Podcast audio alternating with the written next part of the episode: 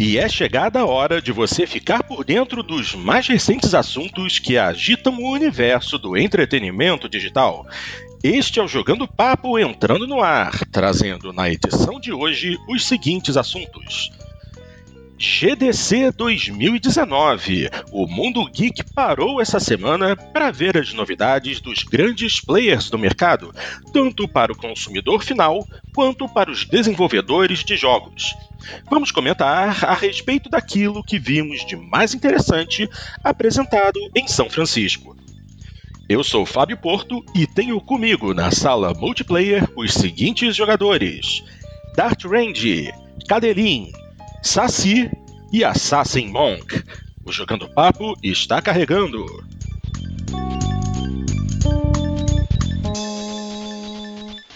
Salve, salve, meu povo! Mais uma vez estamos aqui trazendo o Jogando Papo, o podcast onde não basta jogar, é preciso debater. Começando nesse momento a edição 117 e, obviamente, a gente começa dando aquele oi para os nossos participantes e perguntando o que andam jogando. Como sempre, começo pelo meu queridíssimo Dart Range. Fala, Dart, tudo bem? O que, é que você andou jogando, meu querido? Tudo bem, eu não joguei tanto assim, mas joguei várias coisinhas. Eu, eu continuo no, no Zelda, uh, Jornada Interminável do Zelda. uh, eu joguei um pouquinho. Eu comprei numa promoção que tava por 20 dólares aquele uh, pro Nintendo Switch, o Mario, Mario Plus Rabbids, aquele que é. Um, ah, legal, legal. Ah, esse é bacana, e, e aí? Achei bem legalzinho, apesar de, não, de eu não ser muito fã do estilo XCOM, mas esse eu achei bem divertido. Ah, legal. E e também joguei um pouco do Crackdown 3. É. Ah, jogou co-op? E aí, jogou com quem? Com, com um amigo meu do, que, que jogava board game comigo, ele comprou, ele assinou o Game Pass e a gente jogou um pouco. Ah, legal. O... É, em co-op ele fica legalzinho, mas realmente é bem repetitivo, é sempre a mesma coisa, tu tem que ir no lugar, daí tem que matar todo mundo que tem lá, e, e daí alguns tu, tu, tu, tu, tem que subir numa torre e, e tirar um de energia de lá, daí o outro tu, tu destrói o um negócio lá que química, bem, realmente é, mas é divertido. É aquilo, né? Como a gente já havia comentado no outro programa. É um jogo de Xbox 360 com gráficos de Xbox One. É um é. jogo é, com um estilo, um modo de jogar que foi muito mais bem aproveitado na geração anterior e não nessa. Mas para eu acho que para quem quer diversão descompromissada, ainda é uma, uma boa opção, certo? É, certo. E o Zelda, uh, eu terminei de recuperar as quatro Divine Beasts com os monstros que ajudam na luta contra o Gandalf, Gandalf, o Ganon.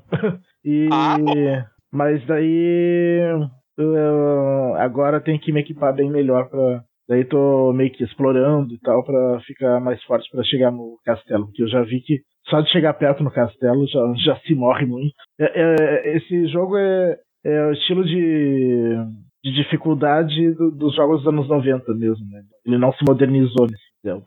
É, mas é Por aquilo, isso eu tô né? sendo meio, meio chato, assim. Eu esperava que ele tivesse modernizado nessa parte. Sei que tem gente é, que, que, gosta justamente modern... disso, né? Mas eu não. Modernizado, não... modernizado, outra forma de dizer facilitado. Né? É, por exemplo, o Mario, eles fizeram isso. O, o Mario Odyssey não é um jogo difícil para terminar. Os, os, Marios antigos eram bem mais difíceis. É, Agora, o Mario disso. Odyssey é difícil se tu quiser pegar todas as estrelas. Aí sim ele fica bem difícil, mas para terminar a história, não. E já o Zelda oh. não. O Zelda, ele te não, obriga tudo bem. a. Uhum. Agora, ah, me chamem... Os caras de ficar cozinhando raizinha e cogumelinho. E... RPG, no porra. É, no início é legal, mas depois enche o saco. RPG, filhão. Isso aí não tem salvação. Bolas. Ah, outra coisa que no Zelda... Uh, uh, eu... Tá, agora, agora há pouco mesmo estava comentando com, com o Ninsis, do PXB lá também, que ele tá jogando também Hã? Zelda. Uh, perguntei para ele se ele se ele se ele usa o cavalo para se movimentar pelo mapa no Zelda, né? Porque tudo que é propaganda apareceu o Link com o cavalo, né, se movimentando e tal. E eu me lembro que no início do jogo eu, eu comecei a usar, achei muito ruim se movimentar com o cavalo e passei a fazer tudo a pé. E daí ele disse que ele também achou uma merda o cavalo e tá se movimentando só a pé pelo mapa. Então realmente é uma coisa que não funciona no jogo é, é, é cavalo. É, sei lá, é meio travado a movimentação. Tu, tu tenta ir reto, ele vai pro lado. Ah? é. Você anda, tenta ir reto, ele vai pro lado. O é, bicho então ele... tem mente própria. É, que o bicho é meio. Tu tem que ir domando e tal. Não, não, é, não é uma coisa agradável como, por exemplo, Red Dead Redemption, que é muito legal de andar de cavalo.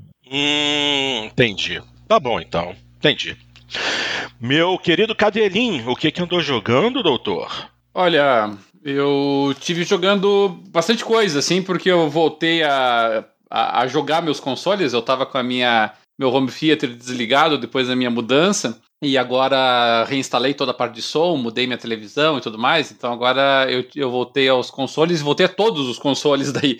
Então eu fiquei me dividindo entre vários aparelhos. Eu joguei no PlayStation 4, eu joguei o God of War, que eu ainda não, não terminei o God of War geralmente jogo muitos jogos ao mesmo tempo, então eu não consegui encerrar ele, porque quando eu tava jogando ele, chegou o Red Dead Redemption 2, aí eu realmente eu troquei o God of War pelo Red Dead Redemption e agora que eu voltei a ele. E, e é realmente extraordinário, né? Eu, embora eu prefira jogos de mundo aberto e o God of War é um falso mundo aberto, porque você até pode fazer um backtrack, voltar ali nas áreas que você já explorou, mas as áreas elas são bem lineares é, na, na, na tua exploração. Mas ainda assim, do ponto de vista narrativo, do ponto de vista de desenvolvimento é, do relacionamento, de construção do universo, né, é um jogo extraordinário, realmente, assim. Então, embora eu dê o título de melhor jogo do ano pro Red Dead Redemption, eu entendo perfeitamente as vitórias do God of War.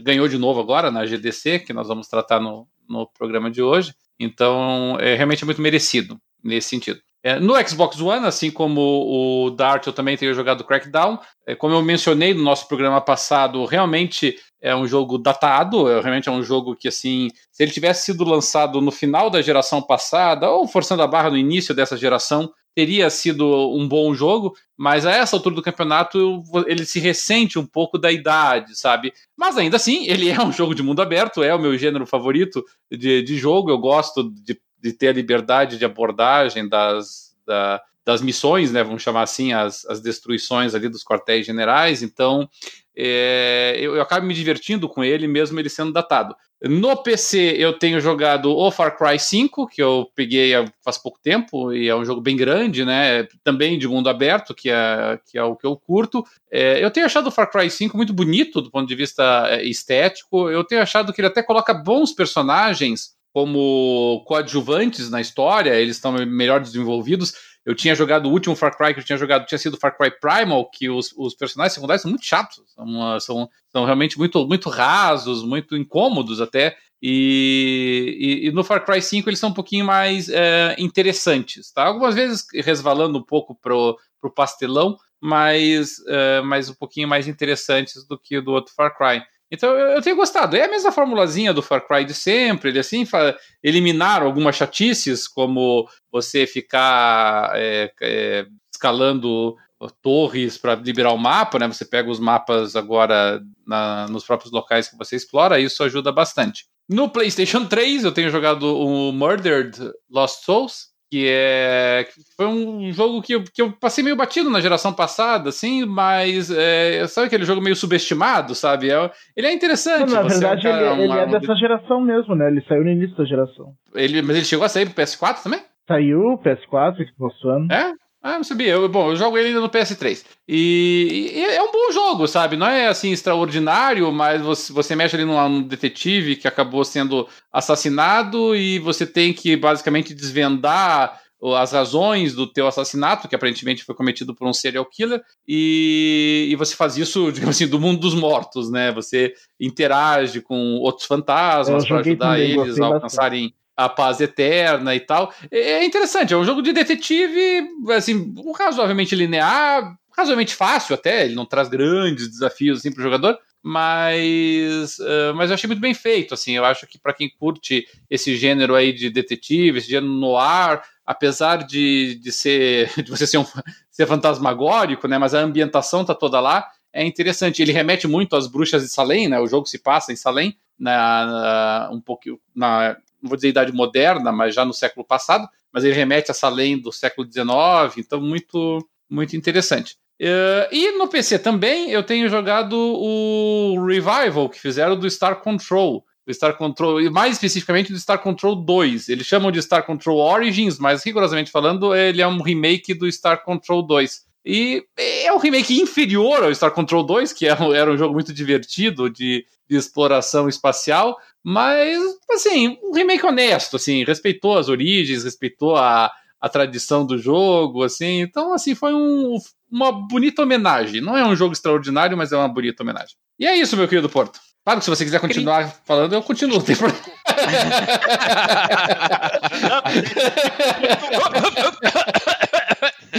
Eu deixei o microfone, deixei o microfone no mute, porque eu sabia é. que você ia se estender, entendeu? Olha, alguém, alguém edita Mas agora, agora acabou, agora acabou. Alguém, alguém edita isto e põe um cri, cri, cri, cri. É, eu tava fazendo já. Muito bem, é, Doutor Saci, o que que anda jogando, meu querido? Fala, rapaziada. É, eu até consegui jogar um pouquinho mais do que o normal, né? Eu peguei em promoção o Knights of Pen and Paper 2 Deluxiest Edition. Muito divertido o jogo, né? É, tá em português para quem se interessar. E é bem simples, né? Um jogo aquele é, é, gráfico pixelado que o Dart adora de paixão. e, mas assim, muito bem humorado, né? Então, um jogo que, que ele simula a questão como se você estivesse jogando um, um RPG, né? É, clássico de com papel e dados e tudo mais, e, mas ele vai criando, né? O mestre do jogo vai falando e, e vai aparecendo na tela os cenários e tal. E eu acho que o destaque, além de ser uma, uma jogabilidade gostosa e, e, e, tranquila, assim, simples até, é, o, o, texto é muito bem humorado, né? Pelo menos pro meu gosto. E Joguei um pouco de novo do Metal Gear Rising, Revengeance, que acho que foi dado na Gold, na Xbox Live Gold. Né, dei uma experimentada nele e pretendo terminar, né, mas não, não consegui jogar muito. Um pouquinho de Pro Evolution Soccer 2019 e tal, tô fazendo o modo carreira devagarinho, ver se eu consigo fazer o Inter ser campeão do mundo, pelo menos no videogame. e o Sea of Thieves uh, continua jogando, fez, uh, ele fez aniversário de um ano agora, né? Recentemente, então uh, o pessoal da Rare fez um anúncio do, da atualização de aniversário que vai vir no final de abril, né? Que vai acrescentar bastante coisa interessante, como pesca, uh, pesca destruição, possibilidade de destruição do navio, né? Ah, não. É, por tem favor, muita. Tu não sabe favor. quanta gente queria que tivesse é, isso no jogo. Que é a coisa mais chata que é, tem no videogame. E tu não é o que tu mais faz no. Mas não, é não é isso que tu mais faz no Zelda? eu achava que era. Não? Puxa vida, eu achava que era o principal. Enfim. E outras novidades do modo arena e tudo mais. E agora dei uma jogada para matar a saudade, mas é um jogo que realmente eu volto, pelo menos não, não chego a ficar duas semanas sem jogar, nem que seja um pouquinho.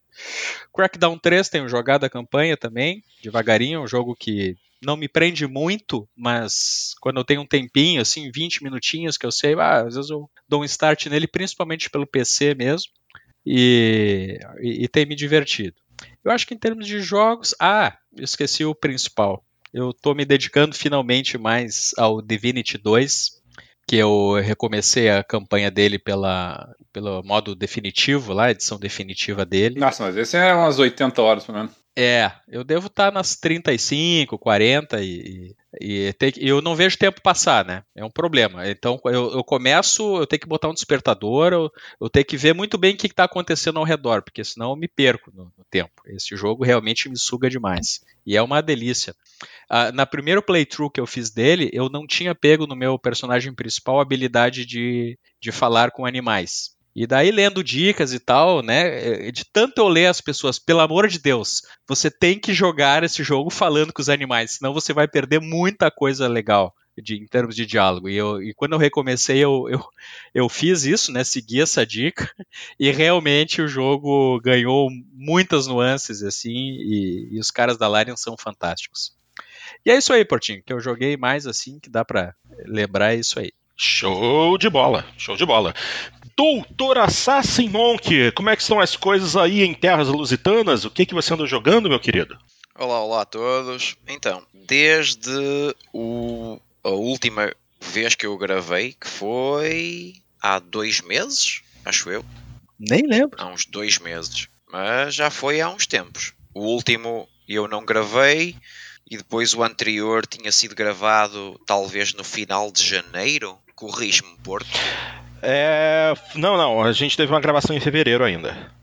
Então, desde essa altura, joguei com o pessoal aqui do, do, do Jogando Papo os, o Apex. Uhum. Uh, uh, e não queria muito falar sobre isso. Descobriu o teu amor Não foi uma né? experiência memorável. Uh, e então, como foi um desastre, eu decidi experimentar o PUBG que eu tenho desde o primeiro dia que comprei a, a- minha X, porque veio o código com a, com a máquina. E realmente, Battle Royale não é para mim. É preciso dedicar muita hora e, e eu não, não consigo. E principalmente não, tem, não ter história. Para mim, um, um videojogo sem história é um, um pouco estranho.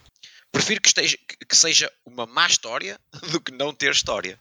Então joguei o Apex, o PUBG e o beta do Division 2, que eu quero muito esse jogo. Hum. Depois joguei do início ao fim na Xbox o Observer, que é quase um walking simulator. Do teu, cadê o quase? É... Eh, pois, Ele é um walking simulator, não tem outra é- coisa a se fazer nele. E este eu até gostei. Ahm, depois passei para o Metro, o, o 1 e o 2, chamemos-lhe assim. Ah, o, o 2033 e o Last Light. Gostei muito. Também joguei do início ao fim. Joguei. Acabei o Halo 3 do Master Chief Collection com gráficos melhorados e melhoraram imenso ah, os gráficos. Aquilo que fizeram agora neste último update ficou muito bom. Ou seja, não joguem a versão original, porque é horrível. Se já era feio na altura, É, não se destacava na época É. mesmo. então joguei com a minha namorada, acabamos o jogo. Depois experimentei o. Experimentei não, acabei o What Remains of Edith Finch. Ah, gostei mais ou menos. Depois pensei que o defeito se- seria meu. Joguei o Virginia do início ao fim. E realmente Walking Simulators também não são para mim. É, o, o- Virginia, o Joguei Virginia em particular, eu acho um walking simulator bem mediano, na verdade, assim. Mas. ma- Mas não é um mau walking simulator. Se você não gostou do Edith Finch, você não ia gostar do Virginia. Pois, mas eu ainda assim já o tinha instalado e então joguei do início ao fim, só mesmo para tirar a teima e realmente não são não são jogos para mim. Eh, confesso que o problema é mesmo meu. Mas são jogos com história. Ah, só que não fazes nada, é É que a história é o principal, né? só que a história é má e a jogabilidade é basicamente nula, é, é caminhar. Então eh, eu posso, eu posso vos dizer que adormeci durante 3 ou 4 segundos duas vezes no Virgínia. Eu adorme- adormeci sentado no sofá, por isso eh, não, não é para mim. Então joguei e acabei o Crackdown 3 e já vou falar dele e agora vou passar para a PlayStation. PlayStation, do início ao fim, Nier Automata, Journey, Flower, Detroit Become Human, Beyond Two Souls, Heavy Rain, Until Dawn. Nossa senhora! Esse homem jogou. É porque eu, eu como estive a dar formação e tive algumas operações com algumas detenções e assim, para, para quem não sabe, eu sou polícia em Portugal, então acumulei um monte de horas e então fiquei um monte de dias em casa e então pude el- eliminar da minha lista alguns títulos. E neste momento estou a jogar Division, o primeiro Division, com a minha namorada. Estamos os dois ultra viciados no jogo, gostamos mesmo muito.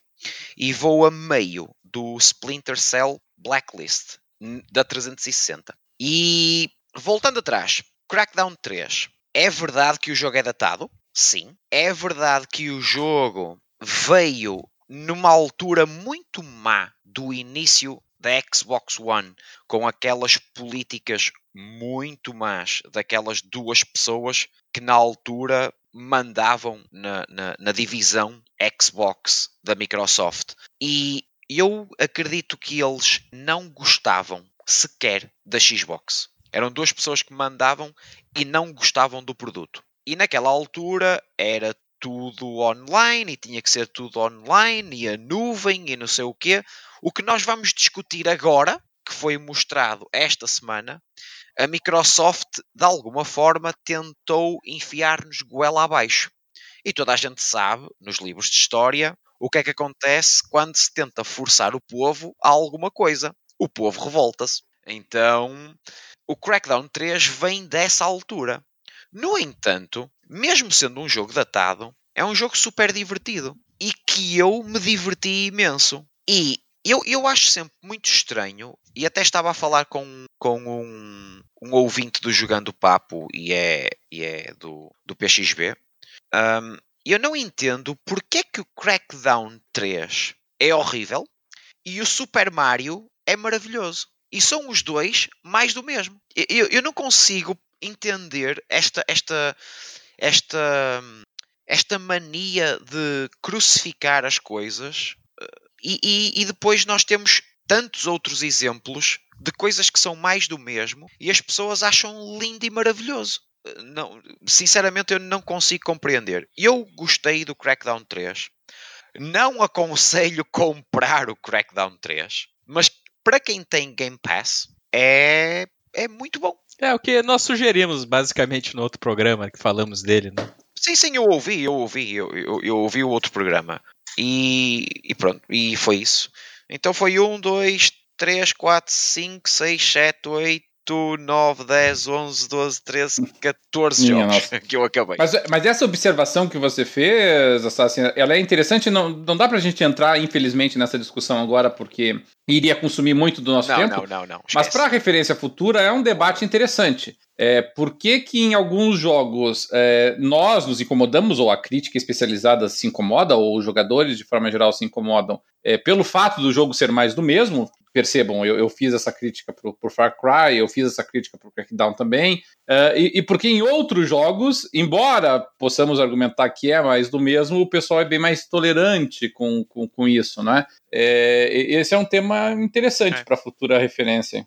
Eu, eu, vejo, eu vejo na sociedade em geral, no meu trabalho, a mesma coisa que eu vejo atualmente nos gamers, que é toda a gente está muito revoltada com tudo e não sabem muito bem porquê. Mas toda a gente gosta de estar muito revoltada. Eu não entendo. Não, não existe, ah, não gostei muito, é odiei. Absurdo. É, o ódio. É o ódio. Crackdown 3 é uma merda. Não, não é. Não é. É, um jogo mediano. Uh, e o que, é que tu tem, achou do. Tem um HDR, olha, tem um HDR fantástico, hum. tem um sound design fantástico para, para, para pessoas que tenham Dolby Atmos ou Windows Sonic sistema isso, 7.1. Isso é verdade. 9. Eu, eu, consigo, eu consigo me orientar no, é, no Crackdown é, quase que exclusivamente com base no som. Pronto, eu ia dar exatamente o teu exemplo e o meu, que temos os dois felizmente temos os dois a possibilidade de ter um, um sistema desses em casa e posso-vos garantir que eu o único jogo que se aproxima ao Crackdown 3 é o fantástico Shadow of the Tomb Raider, que também disseram mal, era o pior dos três. Não é. Não é. É mentira. Nem a pau. Não é. Não é. O Shadow of Tomb Raider é muito bom. Verdade. Essa aí, quando eu joguei no Game Pass, eu falei, não tô entendendo. Por que que botaram esse jogo para baixo, caramba? O... E, o... e o que, que tu achou dos jogos da Quantic Dream? O Heavy Rain, Beyond Two Souls Olha, e o exatamente. Detroit. Que eles se aproximam bastante então. dos Walking Simulators. Né? eu, assim que, assim que sair no PC, que deve ser daqui a pouco, eu, eu dou meu parecer também. É, eu, eu, estava a falar do, do, dos jogos e ia voltar aos jogos da, da, da PlayStation. Então, os jogos da Quantic Dream eu joguei-os na ordem inversa. Eu comecei do mais recente mais e fui antigo. para o mais antigo. Os dois mais antigos eu joguei via PlayStation Now, que também isto é um péssimo segue que eu estou a fazer, porque vamos falar também disso mais à frente. Eh, e fiquei com a ideia de que comecei com o melhor e depois foi a coisa piorando. Então não é No tu não entanto- recomenda então que façam nessa sequência para quem for jogar agora. Não, eu, eu, eu, eu, eu, eu acho que o pessoal deveria começar pelo Heavy Rain e depois pelo Beyond e depois pelo Detroit. Se bem que, se bem que o Heavy Rain, a versão que eu joguei, a jogabilidade foi melhorada. E há coisas no Beyond Two Souls, em termos de jogabilidade, que são às vezes um pouco irritantes. Eu, eu dizer assim. pessoalmente, eu, eu acho o Heavy Rain superior ao Beyond. Na, na verdade, eu acho o Beyond o pior jogo da Quantic Dream, da, da história da Quantic Dream. Eu acho inferior até, até ao, ao É. Fahrenheit. E olha que Fahrenheit, aquele final do Fahrenheit, você tem que ter uma certa dose de, de tolerância com ele. Mas ainda assim, eu acho Fahrenheit superior ao, ao Beyond. o, o Fahrenheit eu, eu nunca passei do, do segundo nível ou assim uma coisa. Nunca. Sei, sei lá, joguei, joguei duas horas do Fahrenheit e, e já não me recordo. Muito sinceramente não me recordo. Adorei o Detroit Become Human. Uh, gostei muito do Beyond Two Souls. Ta- Também gostei muito do Heavy Rain. Também gostei muito do Until É, Dawn. o, o Until Dawn é muito Ah. melhor do que, do que a recepção. A recepção dele foi muito morninha, é um bom jogo. Não, é bem legal, gostei bastante. É um bom jogo. É, o Dart eu lembro É de um falar bom muito bem. jogo, ah, é, é um filme série B de é quase aquele É filme. um filme slasher dos que anos fizeste o 80. verão, o verão passado. É. É, sei, sei o que fizeste o verão passado, mas é passado no inverno em vez de ser no É. verão. mas mas é, é, é- Aliás, é a primeira vez que eu vi o Rami Malek, né? Que agora ganhou Oscar de melhor ator. Ah, é verdade. É isso mesmo. Ah, bem lembrado. Sim, o, o, sim, o Rami Malik, ele, ele é um dos personagens principais do. Se não o personagem principal do, do jogo. Gostei muito. Nier Automata também gostei muito. E, e foi isto. E agora estou a acabar o Splinter Cell Blacklist. Ubisoft for the win. É a melhor software house do mundo. Vocês ouviram, né? Foi o Portuga que falou. É por isso que a gente precisa ter diversidade de opiniões. Isso, isso aí. Agora, se ele tem razão. Mesmo que estejam erradas. É, então, se, se ele tem razão ou não no que ele tá falando, depois a gente confere. Depois a gente Não, neste momento, neste momento eu acho que a Ubisoft é, é a melhor das grandes e muito por culpa de uma mentalidade que começou numa pessoa que também vamos falar dela um bocadinho mais à frente. Muito bem, muito bem. Bom, é, só pra gente concluir então nossa apresentação, da minha parte, o que que eu joguei? Ah, Forza Horizon 4 e Gran Turismo Sport, tá bom? É, eu sou um viciado maldito. Vou fazer o quê? Mas é só isso que me interessa no momento. Só isso. Eu tô, eu, eu queria Bom, eu quero comprar um jogo, mas eu não vou falar ainda a respeito dele, porque é, eu vou perguntar aos meus coleguinhas agora.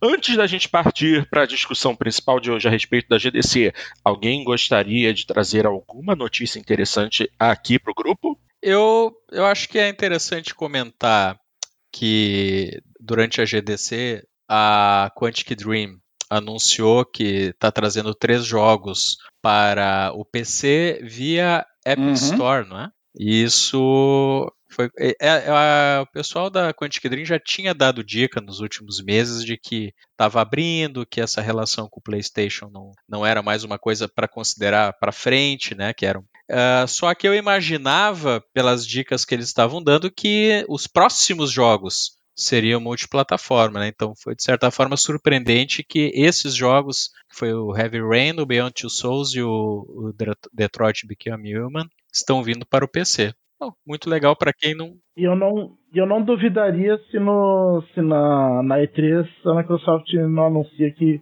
vai ter também versão para Xbox. Olha, pode ser, pode ser alguma coisa nesse sentido, já que eles estão abrindo. Não tem nenhum empecilho, eu acho. que não. A- Até porque a, a- a exclusividade, as exclusividades que a Epic Store está conseguindo são restritas ao PC mesmo, né? E que chegaram a atrapalhar em algum momento, por exemplo, a exclusividade que eles conseguiram para o Ashen uh, atrapalhou um pouco a Microsoft no, no, sentido de que o Ashen seria aquele Play Anywhere, né? Que você compra uma, joga no Xbox e pode jogar no PC também. Mas o, no acordo de exclusividade que a Ana Purna assinou, uh, não poderia estar na Windows Store. Então o, o Play Anywhere ficou para mais tarde e, na verdade, perdeu o sentido já. O jogo já vai ficar datado, né? Uh, já o, outros jogos como o, da Obsidian, né, que a publisher é a 2K, a, a Epic também pegou a exclusividade, só que dessa vez, como a Obsidian é da Microsoft, eles colocaram o pé em cima. Não, não, não.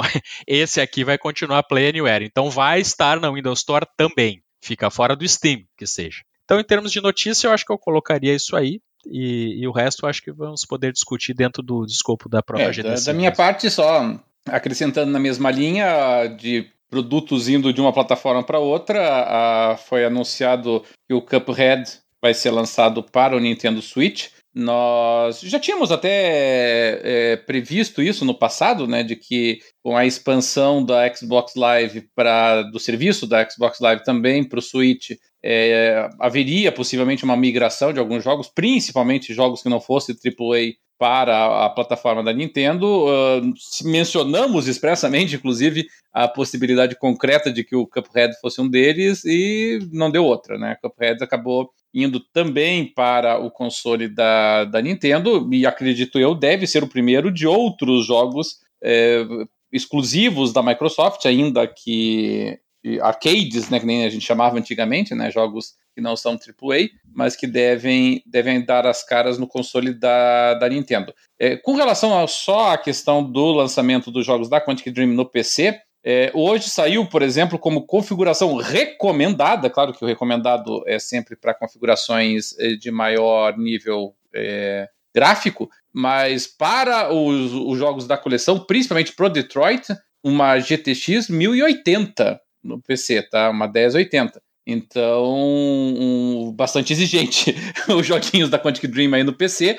Obviamente é uma, uma, uma GPU muito acima do que o PS4 possui, então claramente aí das duas uma, ou um porte ineficiente ou um recomendado alto para um desempenho gráfico superior no PC. Como eu não tive acesso ao jogo, não, não consigo cravar qual das duas opções. Tu lembra o mínimo? É, o mínimo é? não chamou muita atenção, não, sabe? O, o, recomendado é que chamou, né? Porque 1080, mesmo fora do Brasil, não é ainda uma placa padrão, né? Pois é. É, não, pelo que eu vi, o, que o, o mínimo para rodar ainda precisa de. Isso só precisa ser um Intel Core i, é, i3 de antiga geração, de, de, segunda ou terceira geração. É uma máquina bem simplesinha. Não é nada de muito assustador para você rodar o jogo, não. Mas realmente, se a recomendada já é algo tão elevado, é, podem esperar aí para uma versão de PC com não só melhorias gráficas, mas também acredito que possibilidade de 60 frames por segundo, ou então eles vão adicionar efeitos especiais de iluminação, qualquer coisa para diferenciar ele do jogo de PlayStation 4 e falar: ó, a versão de PlayStation 4 não é mais a versão definitiva. Definitiva é no PC. Ah, é, eu, eu, acho que leio desta forma também. Se, se realmente o mínimo está bem para trás, pode ser que eles recomendem um, uma, um, computador mais forte, justamente porque acrescentaram muitos recursos gráficos diferenciados, né? Torçamos para que seja por isso, né? Oh, cambada, eu joguei Detroit Become Human, tenho aqui o jogo em casa, numa PlayStation 4 Slim e é fantástico comprem antes a PlayStation, fica mais barato.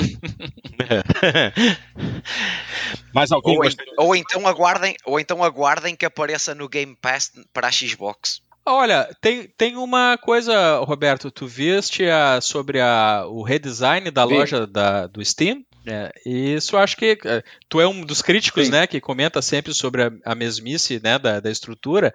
Eles pelo menos dessa vez estão uh, planejando um redesign da, da coisa. Não, não, sei se vai ser revolucionário, não chega tanto, mas pelo jeito vai ficar mais é, bonitinho. Eu, é difícil menos, dizer né? porque não, eu não, não, não está disponível ainda, né? Mas é, é mostraram é algumas ter uma noção com base nas fotos, porque depende muito de como é que fica o, o tráfego dentro da, da plataforma, né?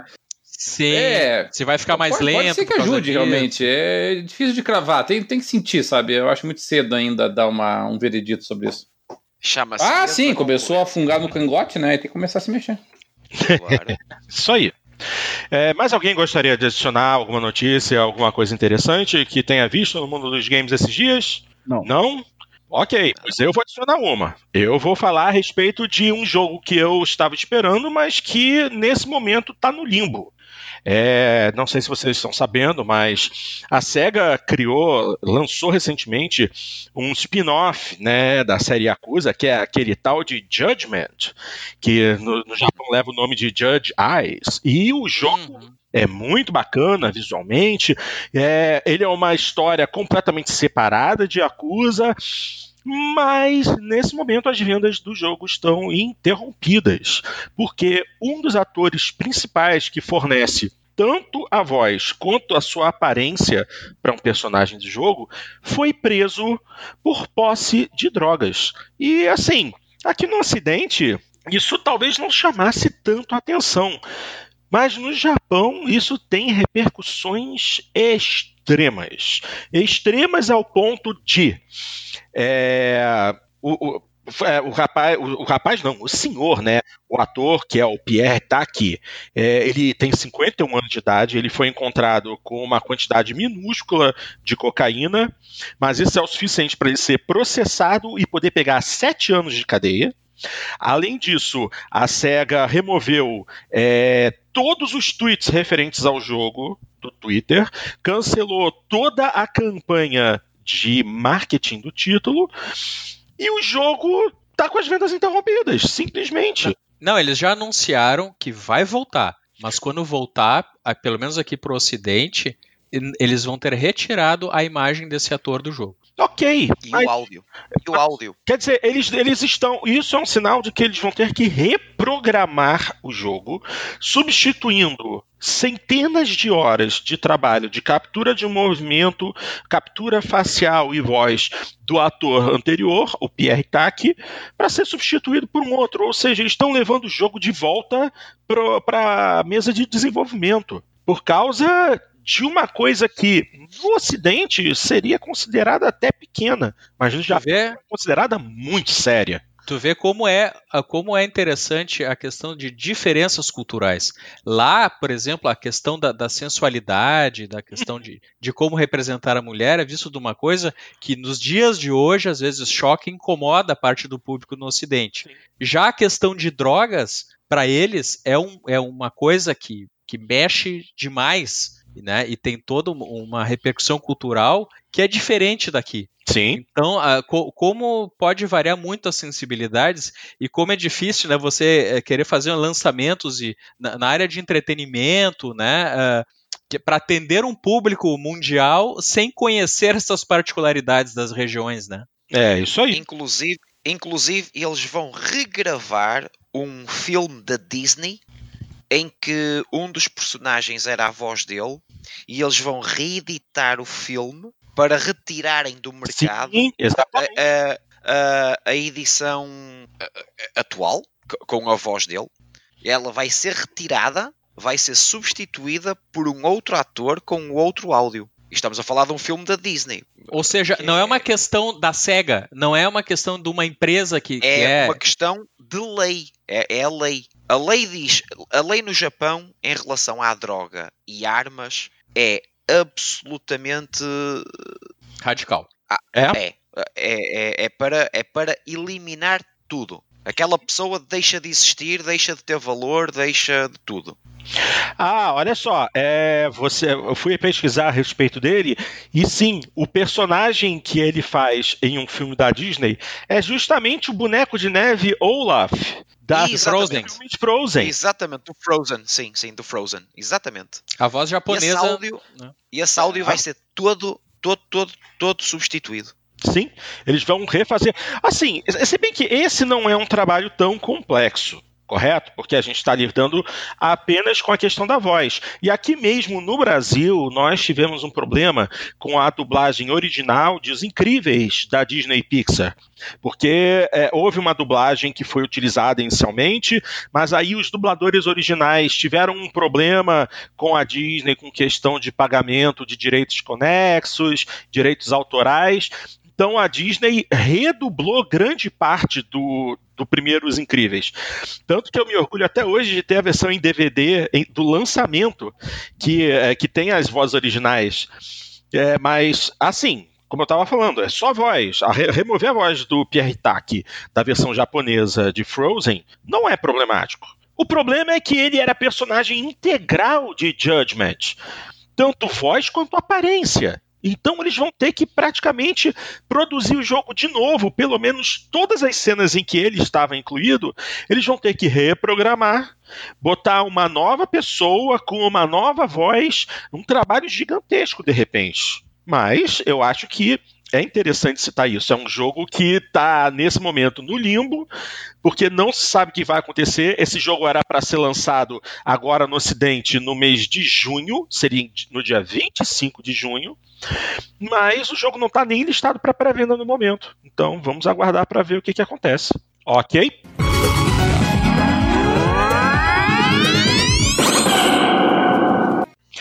Muito bem, minha gente. Então chegou a hora da discussão principal do programa de hoje. Vamos falar a respeito da Game Developers Conference que aconteceu na última semana em São Francisco, Estados Unidos. É...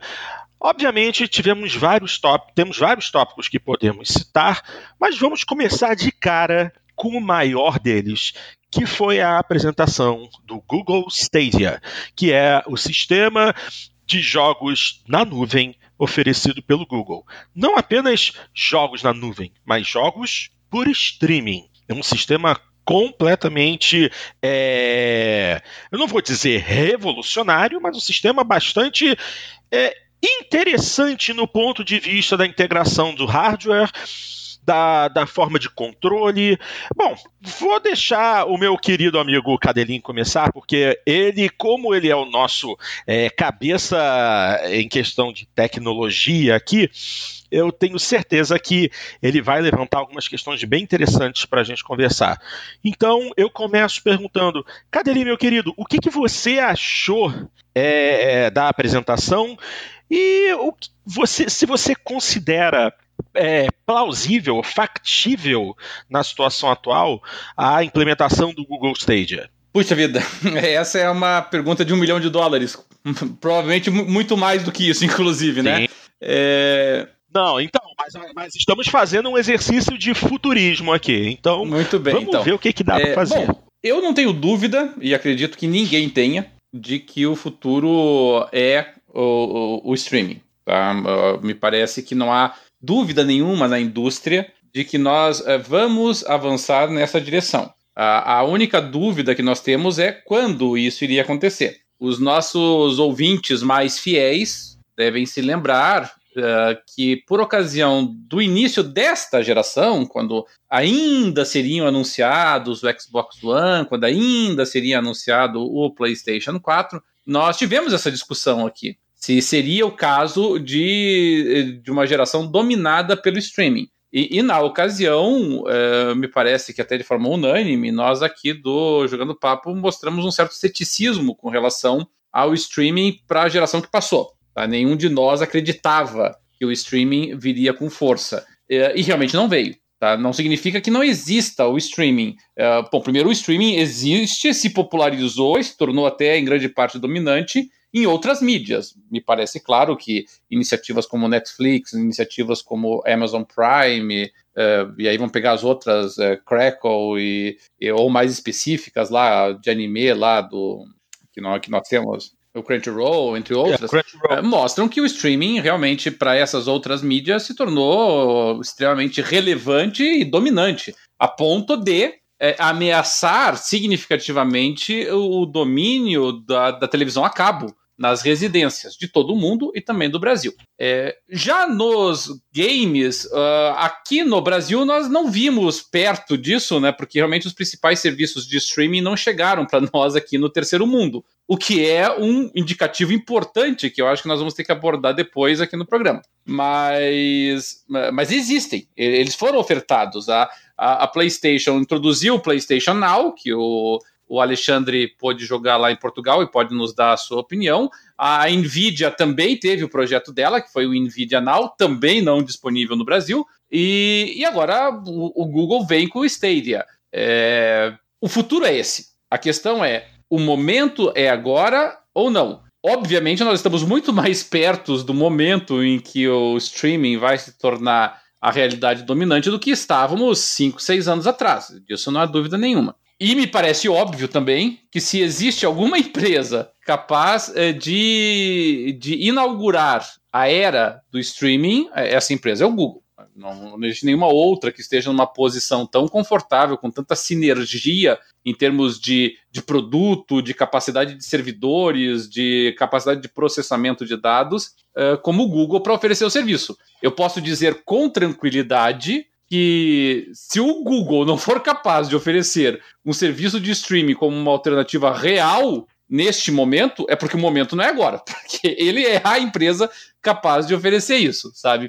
Então, se o momento for agora, quem vai uhum. liderar, quem vai capitanear isso, não há dúvida nenhuma, vai ser o Google através do Stadia. É, do ponto de vista teórico, o que o Google está ofertando na GDC, não há dúvida nenhuma de que é a nova geração. Tá? Não há dúvida nenhuma. É, do ponto de vista da análise do hardware da, que, que eles vão oferecer como processamento dos jogos, ele está ano-luz à frente do Xbox One X quanto mais do PS4 Pro, tá? Então nós estamos falando aqui é, de uma CPU com maior capacidade é, de processamento, ela é, ela é proprietária, ela foi especificamente desenvolvida para o Stadia, então nós não temos muitos dados técnicos dela, mas ela opera a 2.7 GHz, muito acima dos 2.3 do Xbox One X, muito acima do 2.1 do PlayStation 4 Pro, os dois que funcionam aí com, é, é, com um CPU é, de, de 8 de, de 8 cores, né?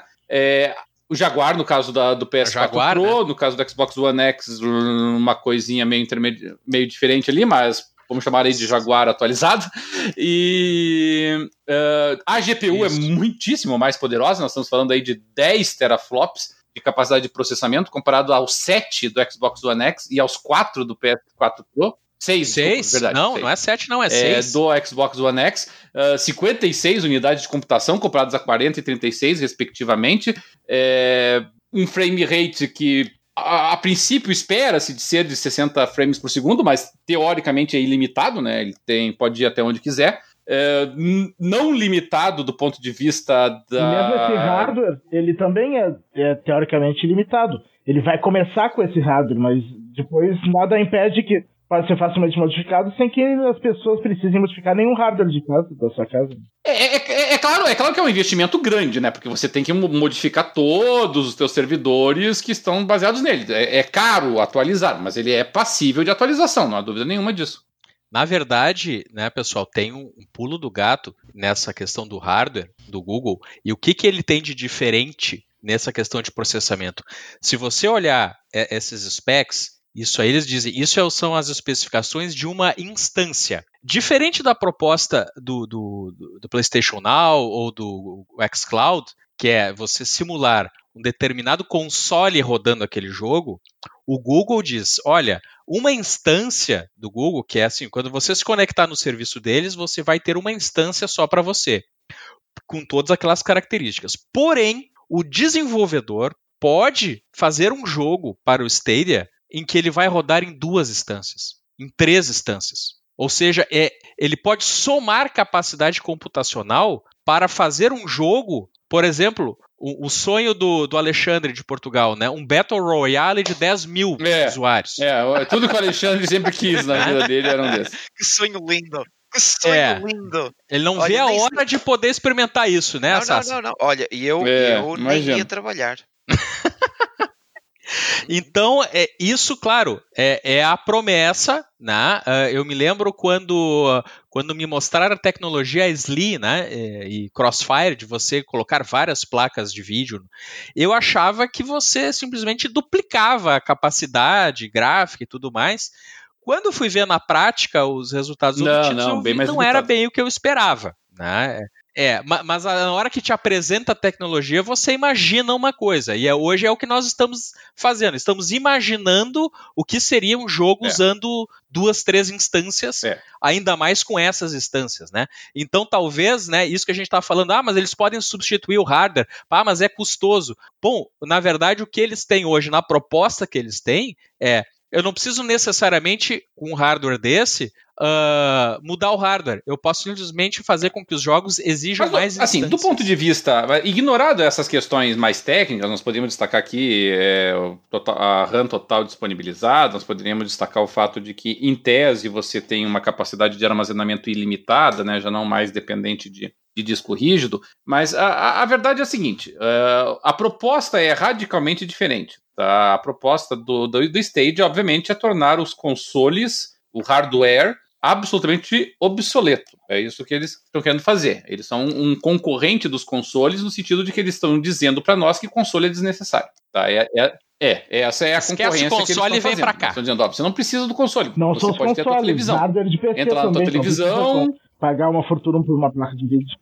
É. é, e o próprio PC, claro. É que o PC tem, tem outras funcionalidades, né? Mas também, se você usa o PC para jogar, ele está dizendo que a princípio você não precisa ter um PC top de linha. O que você precisa ter um, é um monitor razoável é, e, e, uma boa conexão com a internet. É isso que eles estão dizendo para ti. E que você vai poder jogar nisso em qualquer é, periférico que você tenha com capacidade de conexão à internet. Então você pode usar do celular, pode usar do tablet, pode usar é, da, da, televisão, pode usar do teu PC, se a tua se você tiver uma geladeira que tiver conexão com a internet e uma tela, dá para jogar até na geladeira. Então, em tese, você consegue acessar de vários pontos diferentes sem a necessidade de um hardware é, adicional. Aí nós temos várias perguntas, e aí eu não vou ficar monopolizando aqui, nós podemos abrir para a discussão dos colegas aí. É, o que nós podemos, o que eu posso comentar agora de imediato é o seguinte: o Stadia tem uma grande vantagem, no sentido de que ele já é uma realidade através do beta dele, que foi o Project Stream da, do, do, do Google.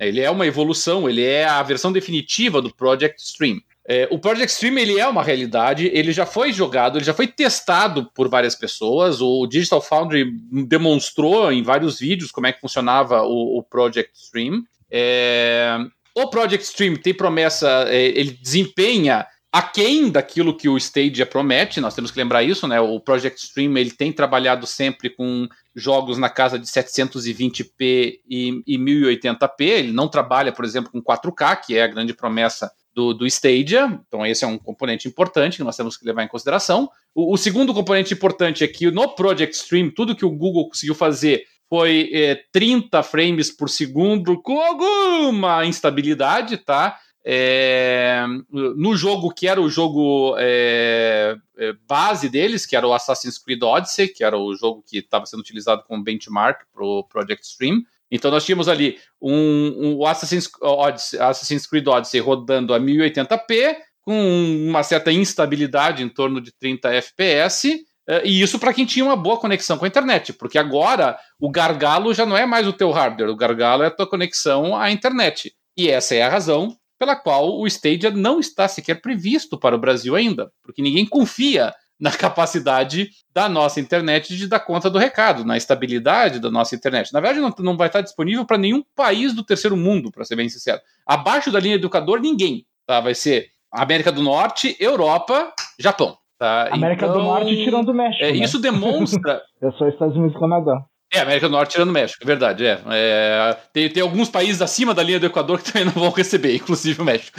É, e de qualquer sorte, isso demonstra a dependência de uma capacidade de, um, de uma internet que dê conta do recado. O Stadia exige como parâmetro mínimo de funcionamento 25 MB de conexão com a internet. Mas veja, falar em 25 MB é uma coisa meio vaga. Você vai dizer assim: "Ah, mas eu tenho 25 MB aqui em casa" mais ou menos. Faça uns testes que você vai ver que não é exatamente isso que você tem, sabe? Então, é, nós temos que ter algumas, algumas ressalvas com relação a, a, isso, sabe?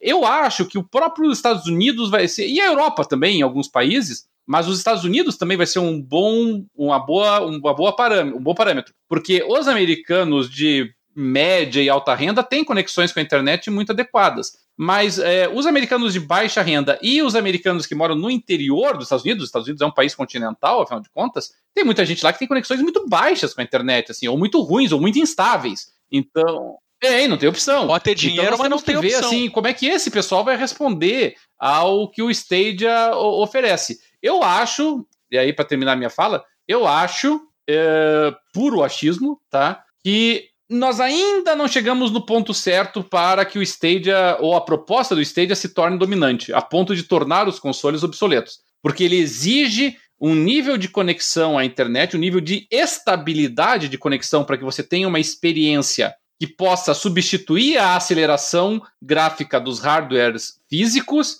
que nós ainda não possuímos, que decididamente nós não possuímos no Brasil e que mesmo nos países de primeiro mundo nem todo país possui e mesmo os países que possuem nem toda a população tem acesso a isso. Tá? Então é, é uma base instalada muito limitada ainda para que um desenvolvedor de games, por exemplo, chegue e pense: não, eu vou lançar só no Stage e não vou lançar para outros hardwares. Não, você está abrindo mão de um mercado muito grande para isso, sabe? Então, é, acredito eu que nós estamos nos caminhando rapidamente para que essa seja a proposta é, dominante, mas ainda precisa de alguns aninhos. O Stadia pode ser comercialmente viável, tá? Aí vai depender, nós não temos ainda os valores, os preços, não temos nada disso. Ele pode ser é, comercialmente viável, ele pode ser um concorrente efetivo para a futura plataforma da Sony, para a futura plataforma da, da Microsoft e também para a, a, plataforma da Nintendo, mas não a ponto, a meu ver, de dominar esse mercado, sabe? Nesse sentido, eu acho que não está na hora ainda.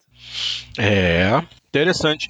Olha só, é, eu concordo com com o Cadelinho em tudo que ele falou, e eu queria trazer aqui para vocês uma matéria que foi publicada ontem no Kotaku a respeito do backlash que, contra o Google Stadia que esse backlash já, já começou e tem alguns tópicos bem interessantes a serem é, comentados a respeito de como o Google trata dos seus próprios produtos e dos produtos de terceiros. É muito interessante é, toda a discussão, um texto muito grande, mas eu vou procurar resumir aqui os pontos mais importantes. Aqueles que causam um certo temor naqueles que acreditam no sucesso do Google Stadia.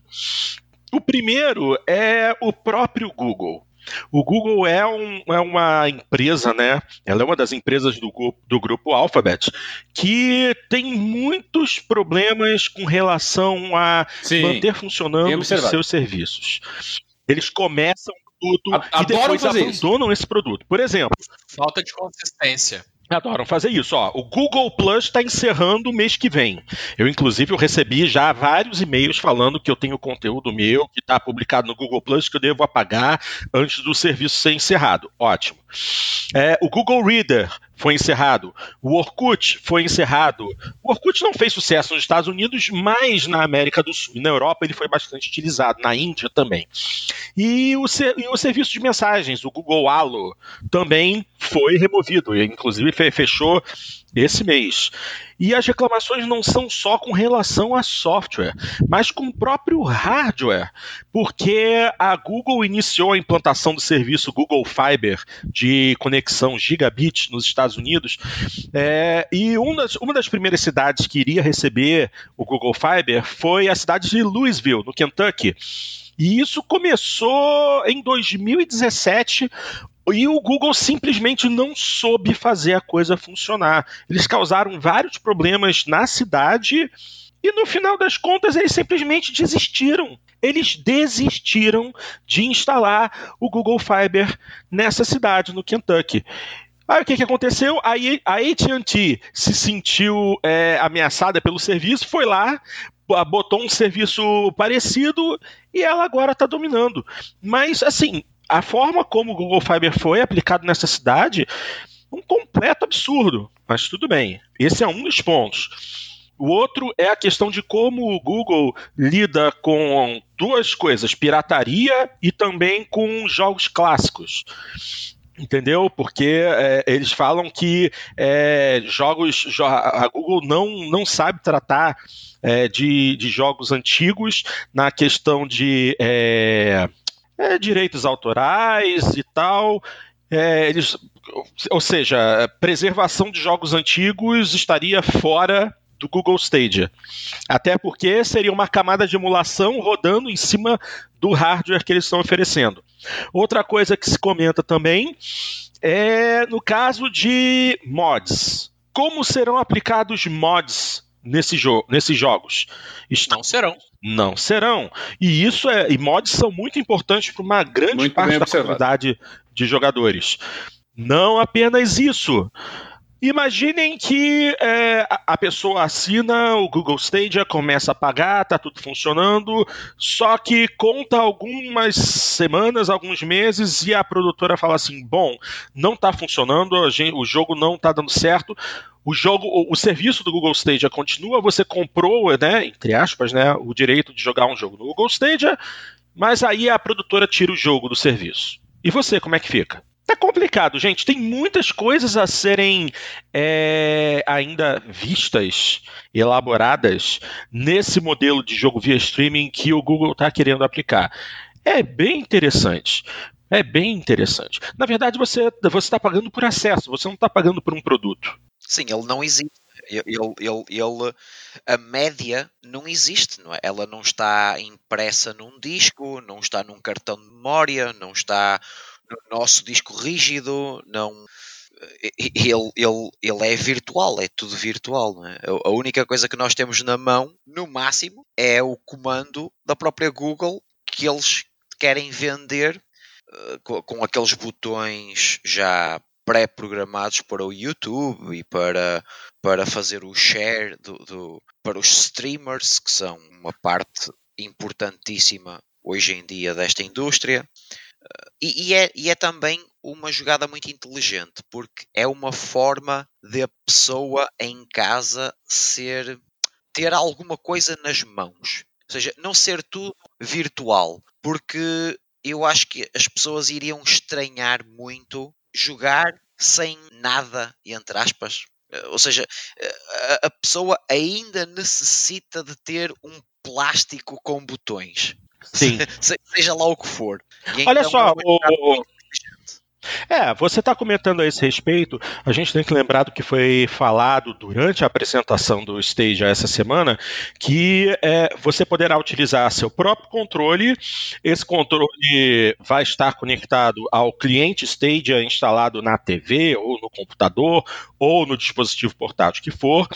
É, você pode usar o, controle touch, se for um, um dispositivo compacto, ou então você pode usar o seu controle preferido, se é o DualShock DualShock, se é o controle do Xbox One, o que seja, conectado através do cliente. Do, do, do, Stadia, mas que o ideal é você ter o controle do Stadia, porque esse controle se conecta via Wi-Fi direto ao servidor do jogo, ao servidor do Stadia, para reduzir ao máximo possível a latência de jogo. Sim, e, uh, e, e, e também é uma jogada muito inteligente por parte da Google. Por exemplo, na questão da TV, mesmo a TV sendo Android, uh, seres obrigado a comprar o Chromecast. Ou seja, eles facilmente poderiam inventar o, o Google Chrome para, para as TVs. Jogos?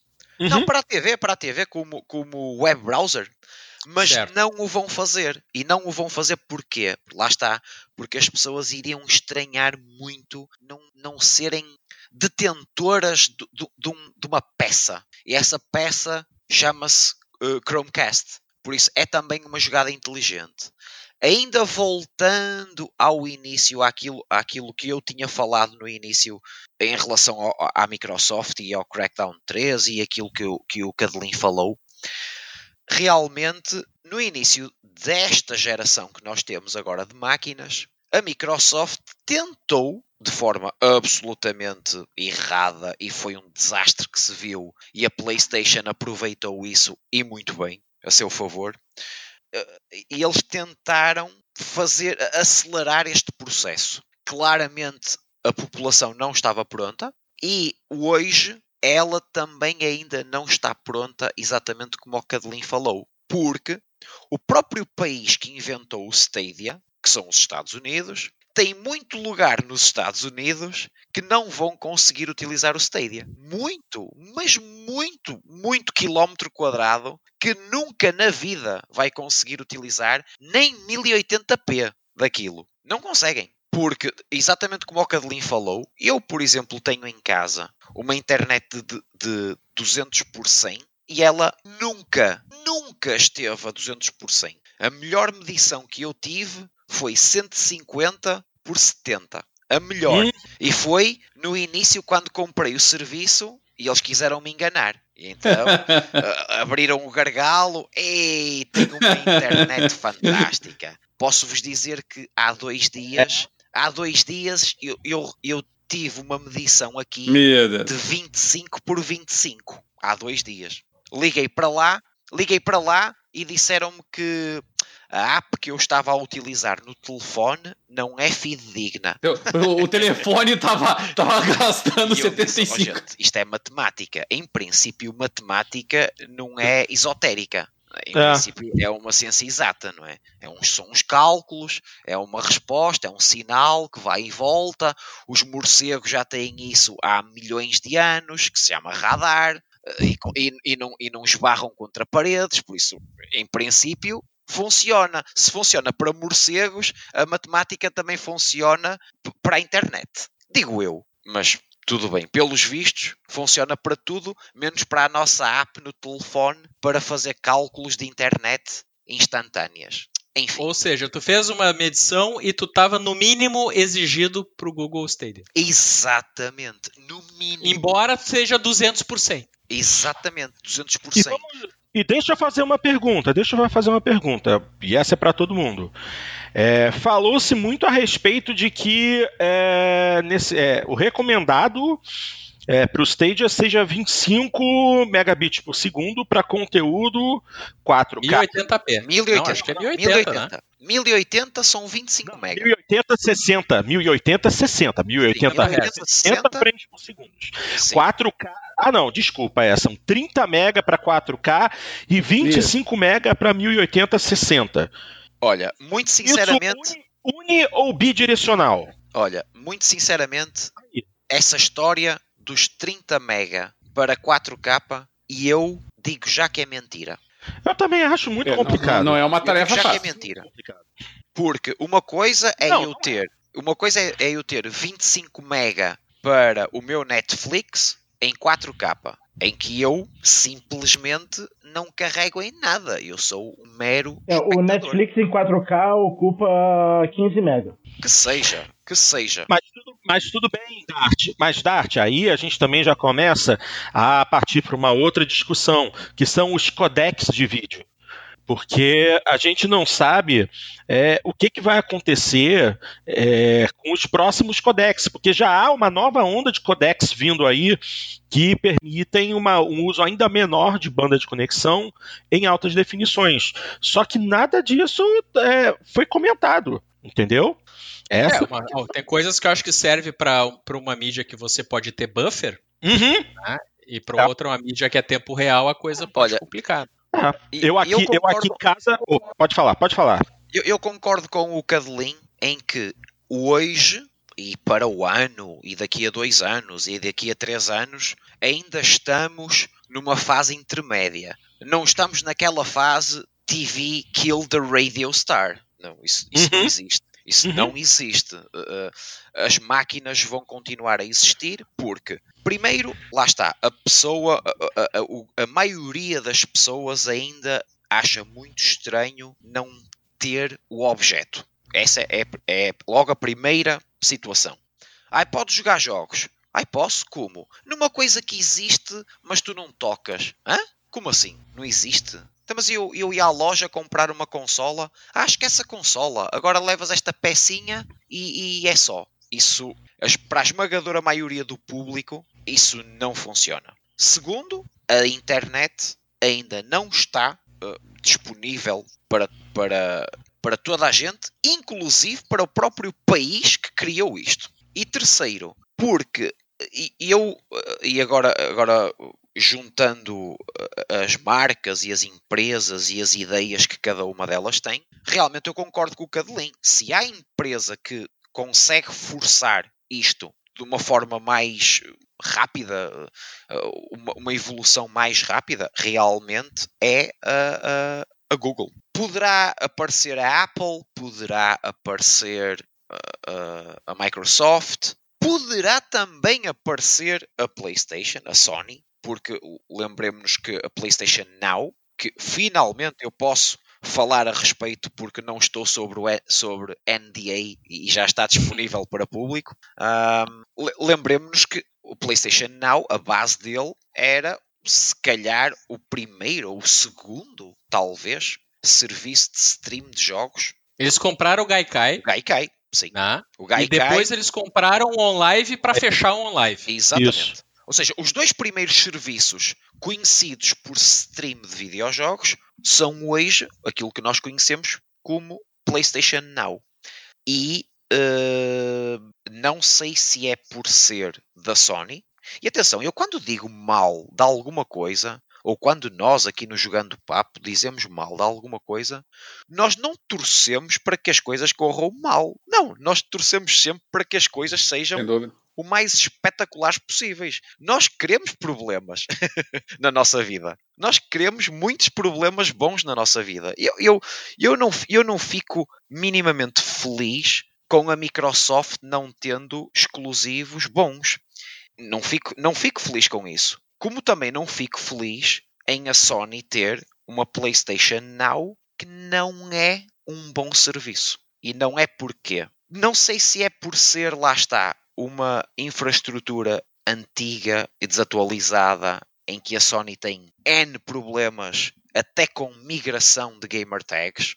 Uh, não sei se é por teimosia, porque nesta geração é, é, é, é, a Sony está declaradamente na frente e então uh, é teimosa e não quer prestar um bom serviço. Por uma razão ou outra, Uh, Lembram-se da, quando, eu, quando eu retornei ao jogando o papo, eu lembro-me de dizer assim: eu comprei a Xbox a X por causa uhum. do Game Pass. Sim. Porque se houvesse PlayStation Now em Portugal, eu nunca na vida tinha comprado a Xbox. Pois bem, hoje eu digo-vos assim: bendita a hora que não existia PlayStation Now. Porquê? Porque assim eu conheço os dois serviços. E a Sony ela é uma excelente marca a mentir. Ela mente muito bem. Ela vende um produto como sendo a última bolacha do pacote, quando não é.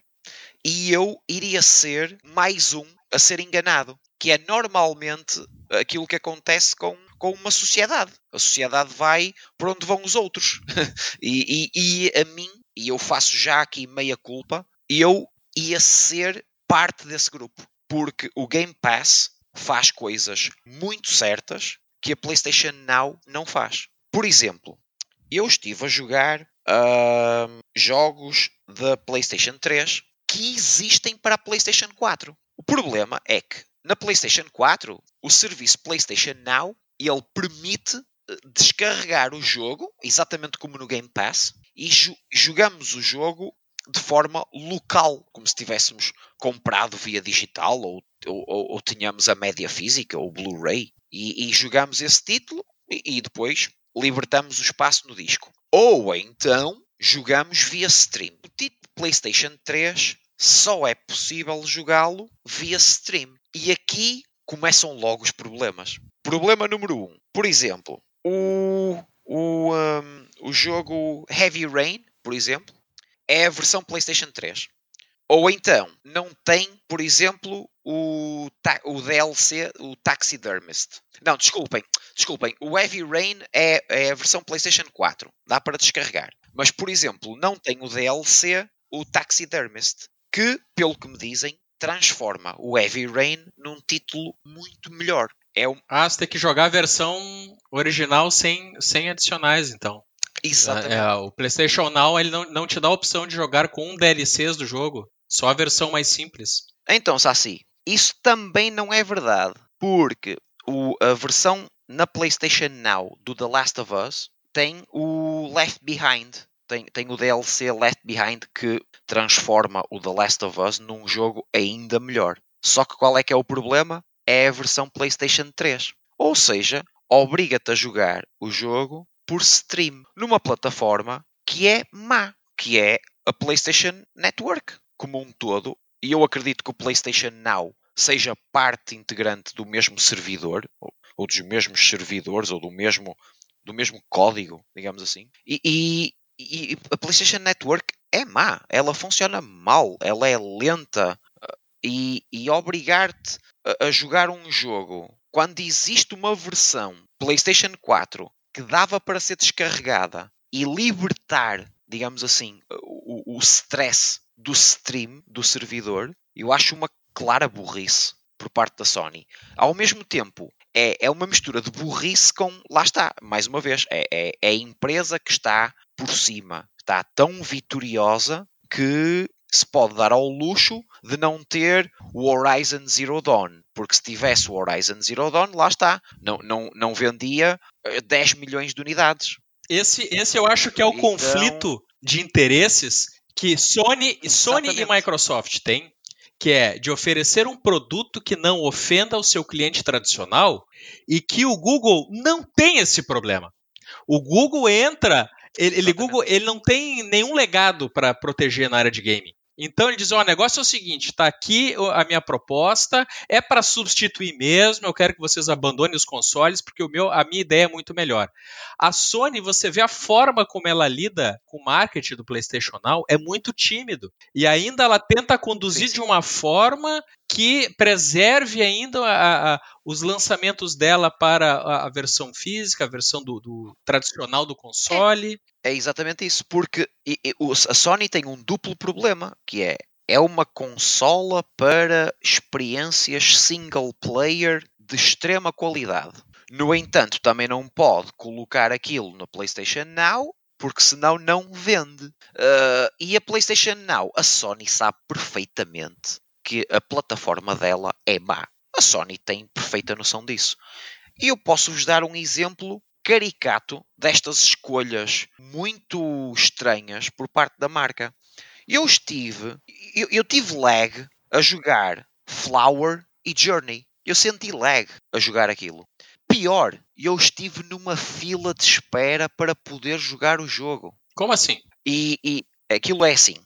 Imagina que o pessoal todo daqui do, do Portugal, nós os cinco, não, não, nós aqui os cinco do, do, do jogando hum. papo, queremos jogar Flower. Só que o servidor só tem lugar para um e entra o cadelinho, não é? E então ficamos os quatro numa fila de espera hum. e aparece um contador. Mas que horror! Parece aquele contador do Halo para começar a partida. Então fica aquele contador do Halo, aquele contadorzinho do, do, do tempo para iniciar a o partida. matchmaking, formando o grupo. Sim, isso. Então fica aquele contador ali e depois o mais ridículo de tudo é que aparece assim uma mensagem. Uh, se quiseres, continuas aqui na fila, à espera. Se não, joga outra coisa e enviaremos uma mensagem para quando estiver disponível, é só premir e entras no Flower. A minha pergunta é: que raio de jogo é que o Saci vai jogar durante uns minutos e depois como é que vai fazer? Vai abandonar aquele jogo para jogar o Flower? Vai ficar com um jogo parado? Quem é que vai fazer isso? É, isso... Quem, é, quem é que vai Bom, fazer eu isso? Eu não sabia, né? Ninguém vai fazer isso. Mas isso é uma situação que levantaram, né? Pô, e, e como é que vai ser esse servidor? Como é que vai ser a capacidade? Então você já está nos dando o que, que acontece na prática, Exatamente. né? E, e, e atenção, é, a... reparem bem no título que eu dei. Flower.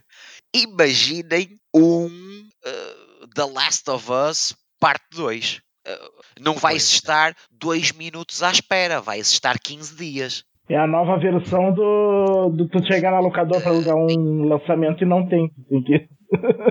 Exatamente, é isso, é isso, é. Tu foste à Blockbuster, Eu, a, Blockbuster, digital tinha terminado com isso, vezes, né? Agora... e, dez, e dez vezes, exatamente, é, é, nós parece que estamos a voltar ao passado na PlayStation Now e depois o preço, quer dizer, o preço é uma mensalidade de 15 euros por mês ou 100 euros por ano.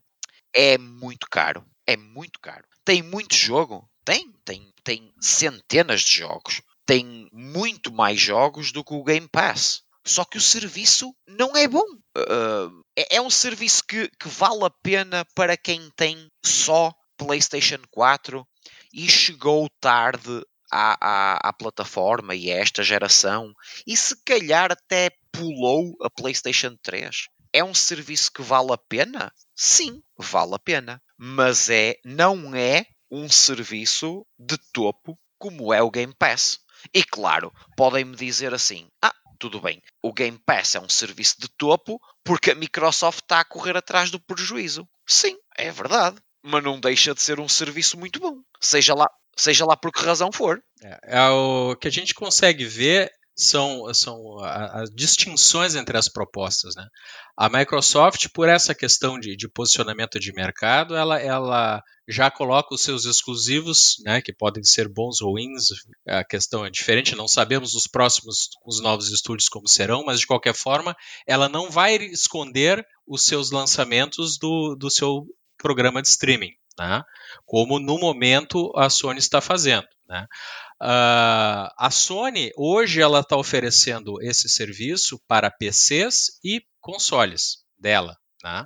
Uh, mas ela já abriu vagas, não sei se já contratou pessoas, engenheiros, para levar o PlayStation Now para os celulares. Por quê? Quando a gente fala no PlayStation 4 mega sucesso de vendas, nós estamos falando num console que, com muito sucesso, está chegando nos 100 milhões de unidades. E isso é um número absurdo para consoles. Só que não é 100 milhões de consumidores que essas empresas estão buscando com investimentos no streaming. Eles, a, a Microsoft já falou abertamente no número que ela projeta, que é para bilhões. Né? E bilhões não estão jogando em console. Claro. Eles querem pessoas com os dispositivos complementares. Mas repara, mas repara isso, assim, uh, uh, vê, vê, vê como as as diferentes partes da companhia chamada Sony, elas parece que não se comunicam muito bem. Uh, a Sony abandonou a Vita uh, e uma parte da empresa uh, fizeram uma app que conseguem para conseguir ver no telefone o que é que se passa na TV. Ou seja, é quase uma segunda tela. Uh, temos a PlayStation 4 ligada, não é? E entretanto há ali um stream digamos assim, de, de, de vídeo para o nosso telefone. Mas lá está, não foram mais longe. Não, não, não, não fizeram aquilo que a, a Google fez, né? que é deixar o jogo no pause na, na TV e continuá-lo no, no telefone, ou no tablet, ou, ou num portátil, ou assim. Ou seja, há aqui uma falha de comunicação dentro da própria empresa, que é uma empresa, lá está, teimosa porque julga que 100 milhões de unidades é um excelente número e é para o mercado atual, para, para, para a história dos videojogos conforme nós a conhecemos, sim, é um número excelente. É, é uma quantidade de vendas excelente, mas é uma visão muito, muito limitada da, da indústria. E a Google lá está, está, está a querer apontar para mais longe, a Microsoft também, e eu dá-me a entender que a Sony, destas empresas todas, é a empresa que pior comunica com o, o, o utilizador, com, o, com o, o gamer. É a empresa que pior comunica. Ela não fala sobre a PlayStation Now, ela, ela não consegue migrar gamer tags, e atenção, ela, a Sony faz muita coisa certa, mas eu acho que não, não houve uh, nem as outras empresas nem os jogadores. E por exemplo, voltando ainda atrás e, e, e minha, a minha, ao meu gosto pela Ubisoft, a Ubisoft ela transformou-se na altura de uma senhora muito bonita, muito competente, muito visionária, chamada Jade Raymond.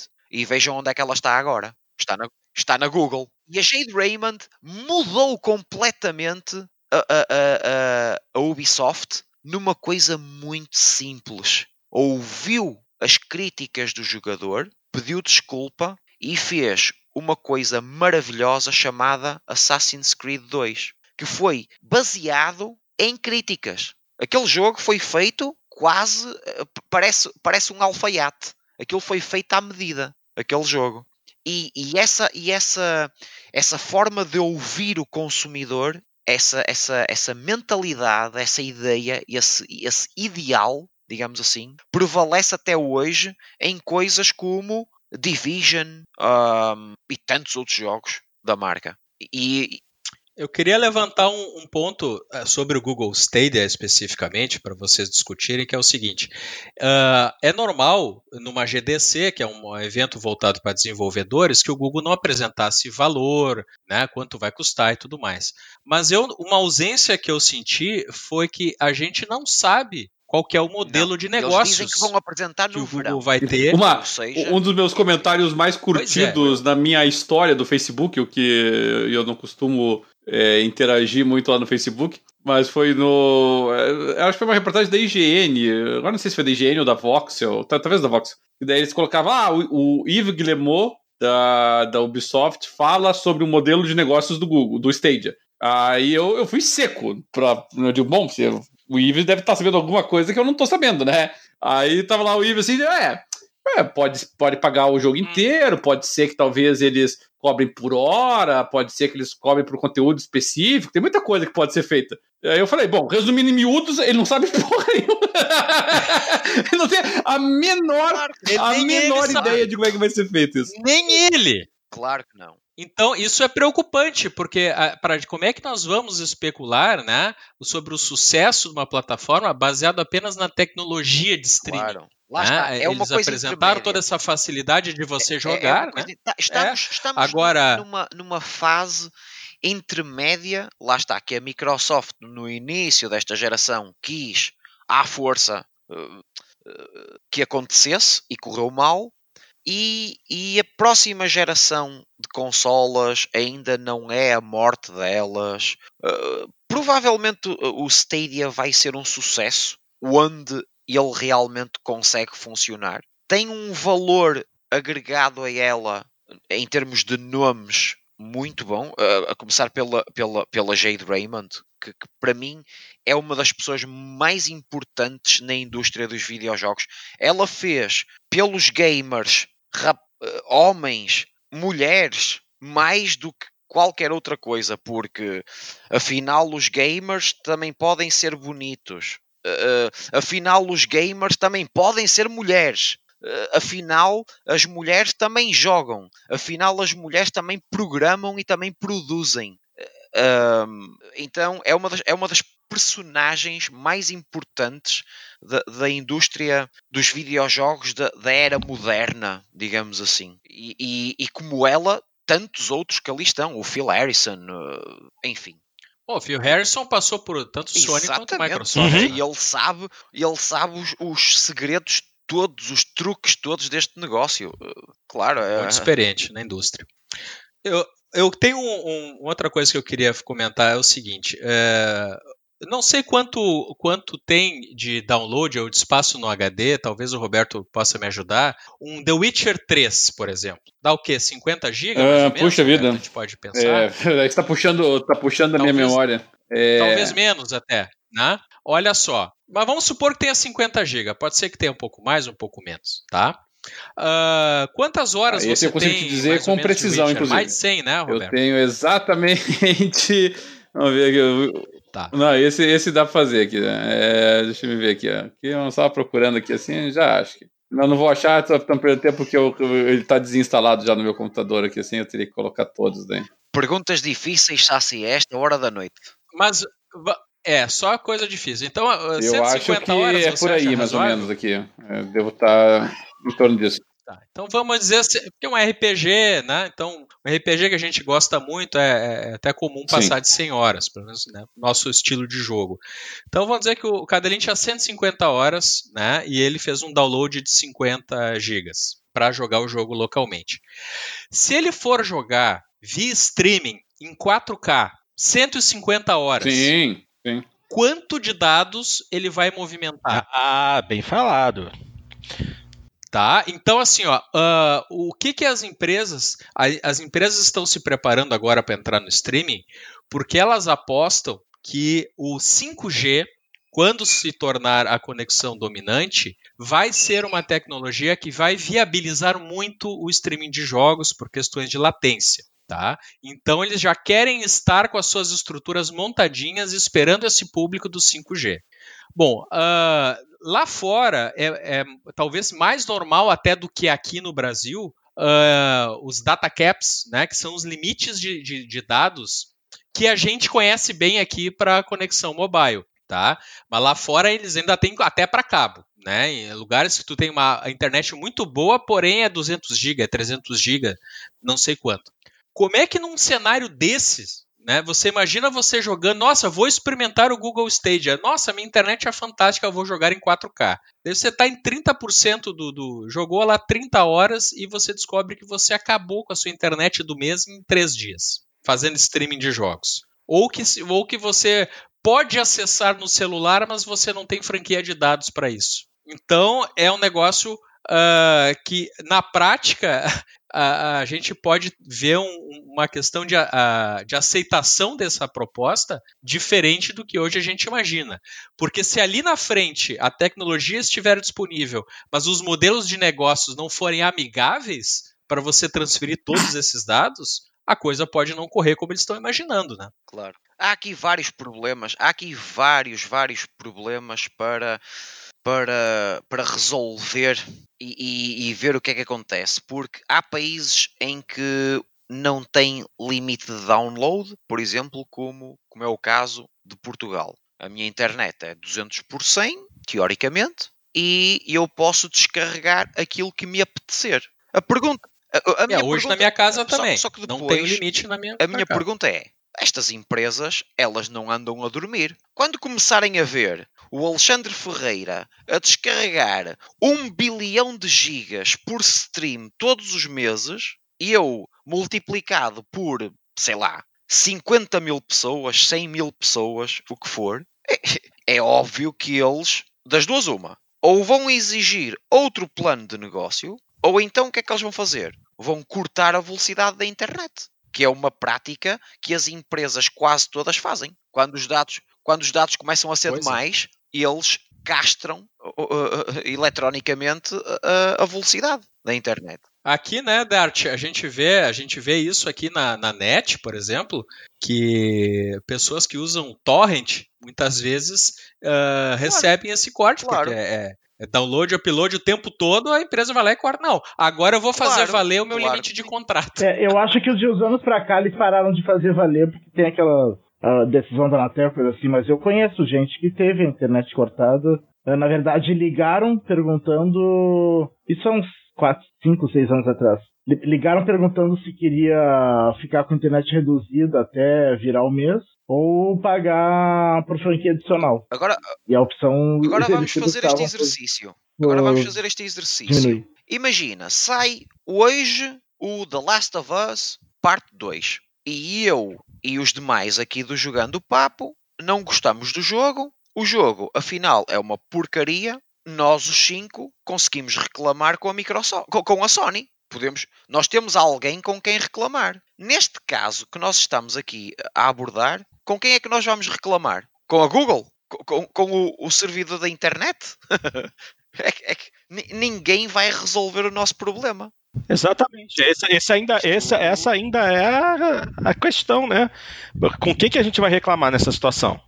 Quem é o responsável? Eu vou, eu vou vos dar um exemplo muito prático. O meu pai tem uma agência de viagens. E toda a gente diz assim: Ah, tu devias de, devias de vender isso, porque isso não, não, não, não, não serve para nada, porque as pessoas agora compram tudo online. E não é verdade, gente.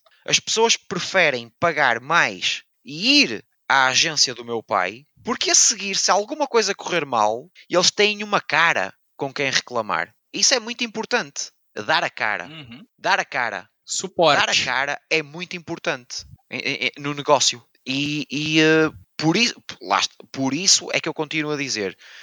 Estamos numa fase intermédia em que as pessoas têm de ser habituadas a não ter, não possuir o material, uh, uh, o, o, plástico, digamos assim. Por isso, vamos esperar para ver. Eu quero que tudo corra bem para o Stadia, como quero que a PlayStation Now seja muito boa e a Sony uh, consiga uh, arranjar um, servidores novos, melhores, como quero que a Microsoft uh, tenha exclusivos muito bons, como The Last of Us, como quero que a Nintendo deixe de fazer Super Mario Kart. Eu, eu, eu, eu quero isso. É, só isso. O, o Stadia ele tem um componente interessante e que difere dos, das outras propostas de, de streaming, na minha avaliação, porque o, o, o pessoal do Google, eles fizeram um diagnóstico, tá? A gente já brincou sobre isso aqui no programa em ocasiões anteriores. É, a gente brinca, brinca e, e, tira sarro de comentários, às vezes, que a gente vê online, né? Que a pessoa fala que zerou um jogo pelo YouTube. E, e, a primeira vez que eu vi essa frase, eu confesso que eu não tinha a menor ideia do que ele estava falando. É, o que, que é zerar um jogo pelo YouTube? E, e, aí eu entendi. Na verdade, a pessoa afirma que ela zerou o jogo no sentido de que ela assistiu um gameplay inteiro do jogo através do YouTube. Quer dizer, ela viu como é que é o jogo, é, porque eu, teve um streamer que, que mostrou o jogo e a pessoa ficou assistindo essa pessoa jogar. E não há dúvida, veja, existe, pelo menos com relação a mim, um conflito geracional aqui, porque eu não consigo ver a menor graça nesse tipo de coisa, tá? É, eu, eu, eu, entendo, às vezes o pessoal faz comparações, assim, ah, você assiste futebol, mas não assiste é, videogame, o cara jogando videogame. É, é, exatamente isso. Eu assisto futebol e não assisto o cara jogando videogame. Por uma razão bem simples. Eu não sou um atleta profissional de futebol, mas eu jogo videogame. Entendeu? Então eu posso jogar videogame, eu tenho acesso, eu tenho condições de jogá-lo em condições iguais. Mas, mas veja, é um conflito geracional. Não tem problema, eu, eu entendo isso, tá? É, as pessoas não veem nenhuma estranheza, não veem com estranheza você ficar assistindo outra pessoa jogar videogame. Para mim, o videogame. É, para mim, videogame é uma experiência uh, interativa na qual eu tenho que uh, agir ativamente nessa interatividade, tá? Se eu quero assistir alguma coisa, eu assisto um filme, eu assisto um seriado, eu assisto um jogo de futebol, mas é, o videogame, para mim, ela, ela, depende do meu input, depende da minha participação efetiva no, no, no processo de jogo. Mas, de qualquer maneira, o Google uh, fez essa leitura, uh, e não é à toa que na apresentação da GDC eles trouxeram a, a CEO do, do YouTube para o palco para falar a respeito, e, e houve uma indicação de que realmente o, o YouTube tem se transformado numa plataforma de jogos nesse sentido, né? As pessoas vão ao YouTube para ver reviews, vão ao YouTube para ver gameplays, vão ao YouTube para ver é, vídeos de outras pessoas jogando. Não há dúvida disso. É, ele é muito. O YouTube ele tá presente fortemente na vida. Tá, muito presente, muito presente, sabe? E, e o pessoal do Stage, aí ele pensou: como é que nós vamos. É, capitalizar no sentido, em todos os sentidos, tanto monetário quanto uhum. no sentido de capilaridade de né? jogadores, né? Em cima disso. E, e, isso ficou muito claro na apresentação o tempo todo, assim, do tipo de você estar fazendo streaming, de você compartilhar o negócio. Tem até uma, um negócio revolucionário lá, né? De, que é de você eh, estar numa fase do jogo e você poder importar aquela fase do jogo que está sendo mostrado no vídeo para que você entre no jogo imediatamente naquela fase para, enfim, experimentar aquela fase, se você não chegou nela ainda, na, no jogo que você possui, obviamente, né? Para você tentar bater um recorde, bater um desafio que o teu que o outro personagem lá tá, que o outro jogador, desculpa, tá te colocando, né? Vamos supor, vamos pegar aqui em jogos que nós todos jogamos aqui, né? Em vez de fazer aqueles desafios lá do Forza lá, você não tem que entrar no Forza e entrar na, na aba de desafios, entrar no e-mail que o cara te enviou, aí pegar e clicar na, na, na, pista de corrida e aí entrar no carro e aí fazer. Não, você. O cara já te manda aqui, ó. Ou seja, isso tudo em 20 minutos. É, é, claro. Ali não, ali é. Fábio Porto colocou esse desafio. Quem quer desafiar? Você clicou no vídeo, você já tá. Em 10 segundos. É, você já tá sentado no cockpit do carro, é, pronto para correr é, naquela pista para fazer aquele desafio. E isso é, é revolucionário. Que tu tá jogando, tu automaticamente já tá transmitindo também, né? Pois é, então. Que não queira, né? É. É que é SSD de servidor para é, todo mundo. É, essa. Ou seja, é o fim, é o fim do Twitch. É, pode ser, é, é eles estão mirando esse pessoal, eles estão mirando Mixer, eles estão mirando Twitch, eles estão mirando esse pessoal aí. Mas olha, ainda mais, ainda mais interessante, isso, esse exemplo que tu acabaste de dar, para mim é tecnologia alienígena. Mas outra tecnologia alienígena é termos uma dúvida, não conseguirmos passar uma fase e mediante o sítio onde nó- o, o- o- a imagem onde nós estamos, nós irmos de forma direta ao YouTube para eh, resolver aquele, aquele, aquele puzzle, ou seja lá o que for, que eles até mostraram no Uhum. Shadow of Tomb Raider. Isso para mim é absolutamente fantástico. É, o- essa, essa, essa integração, né? Essa integração de busca, ela é extraordinária, realmente. Mas eu, eu- trago esse exemplo aqui, porque assim, primeiro, essa avaliação que o Google fez dessa interatividade com o YouTube, por exemplo, é, é uma avaliação que, independentemente de você oferecer streaming ou não, tanto a Sony quanto a Microsoft tem que se ligar nisso. Entendeu? Eles têm que, na próxima geração, é, é apresentar alguma coisa com isso. Não é mais ali um botãozinho de share, não é mais ali um, um- um- uma integração com o Mixer, não, é uma coisa muito mais imbricada, uma coisa muito mais engrenada entre elas, assim, que o, que o Stadia está oferecendo. E eu chamo isso atenção porque a gente não pode considerar o Stadia, e eu acho isso muito importante, é um mero serviço de streaming. Tá? Porque isso, um mero serviço de streaming, é o que o PlayStation Now é. Um mero serviço de streaming é o que o Nvidia Now é. Um mero serviço de streaming é o que o Netflix é. Tá? Agora, isso aqui não é mais um mero serviço de streaming. Tá? Isso aqui é um, Plataforma é um inteira. serviço, é uma funcionalidade, é um serviço inteiro, cheio de funcionalidades, cheio de, de, de aplicativos, né, cheio de apps, digamos assim, que permitem uma integração muito maior. E isso pode ser realmente muito sedutor, principalmente para geração, gerações mais novas, né? Aí a pessoa já não vai estar preocupada assim, ah, mas não está rodando a 4K, não está rodando a 60 FPS. Dane-se, meu amigo, tô aqui, tô interagindo com a comunidade no YouTube, eu sou youtuber agora, eu tô transmitindo e eu tô fazendo e eu tô indo automaticamente. Isso é, é, é uma proposta.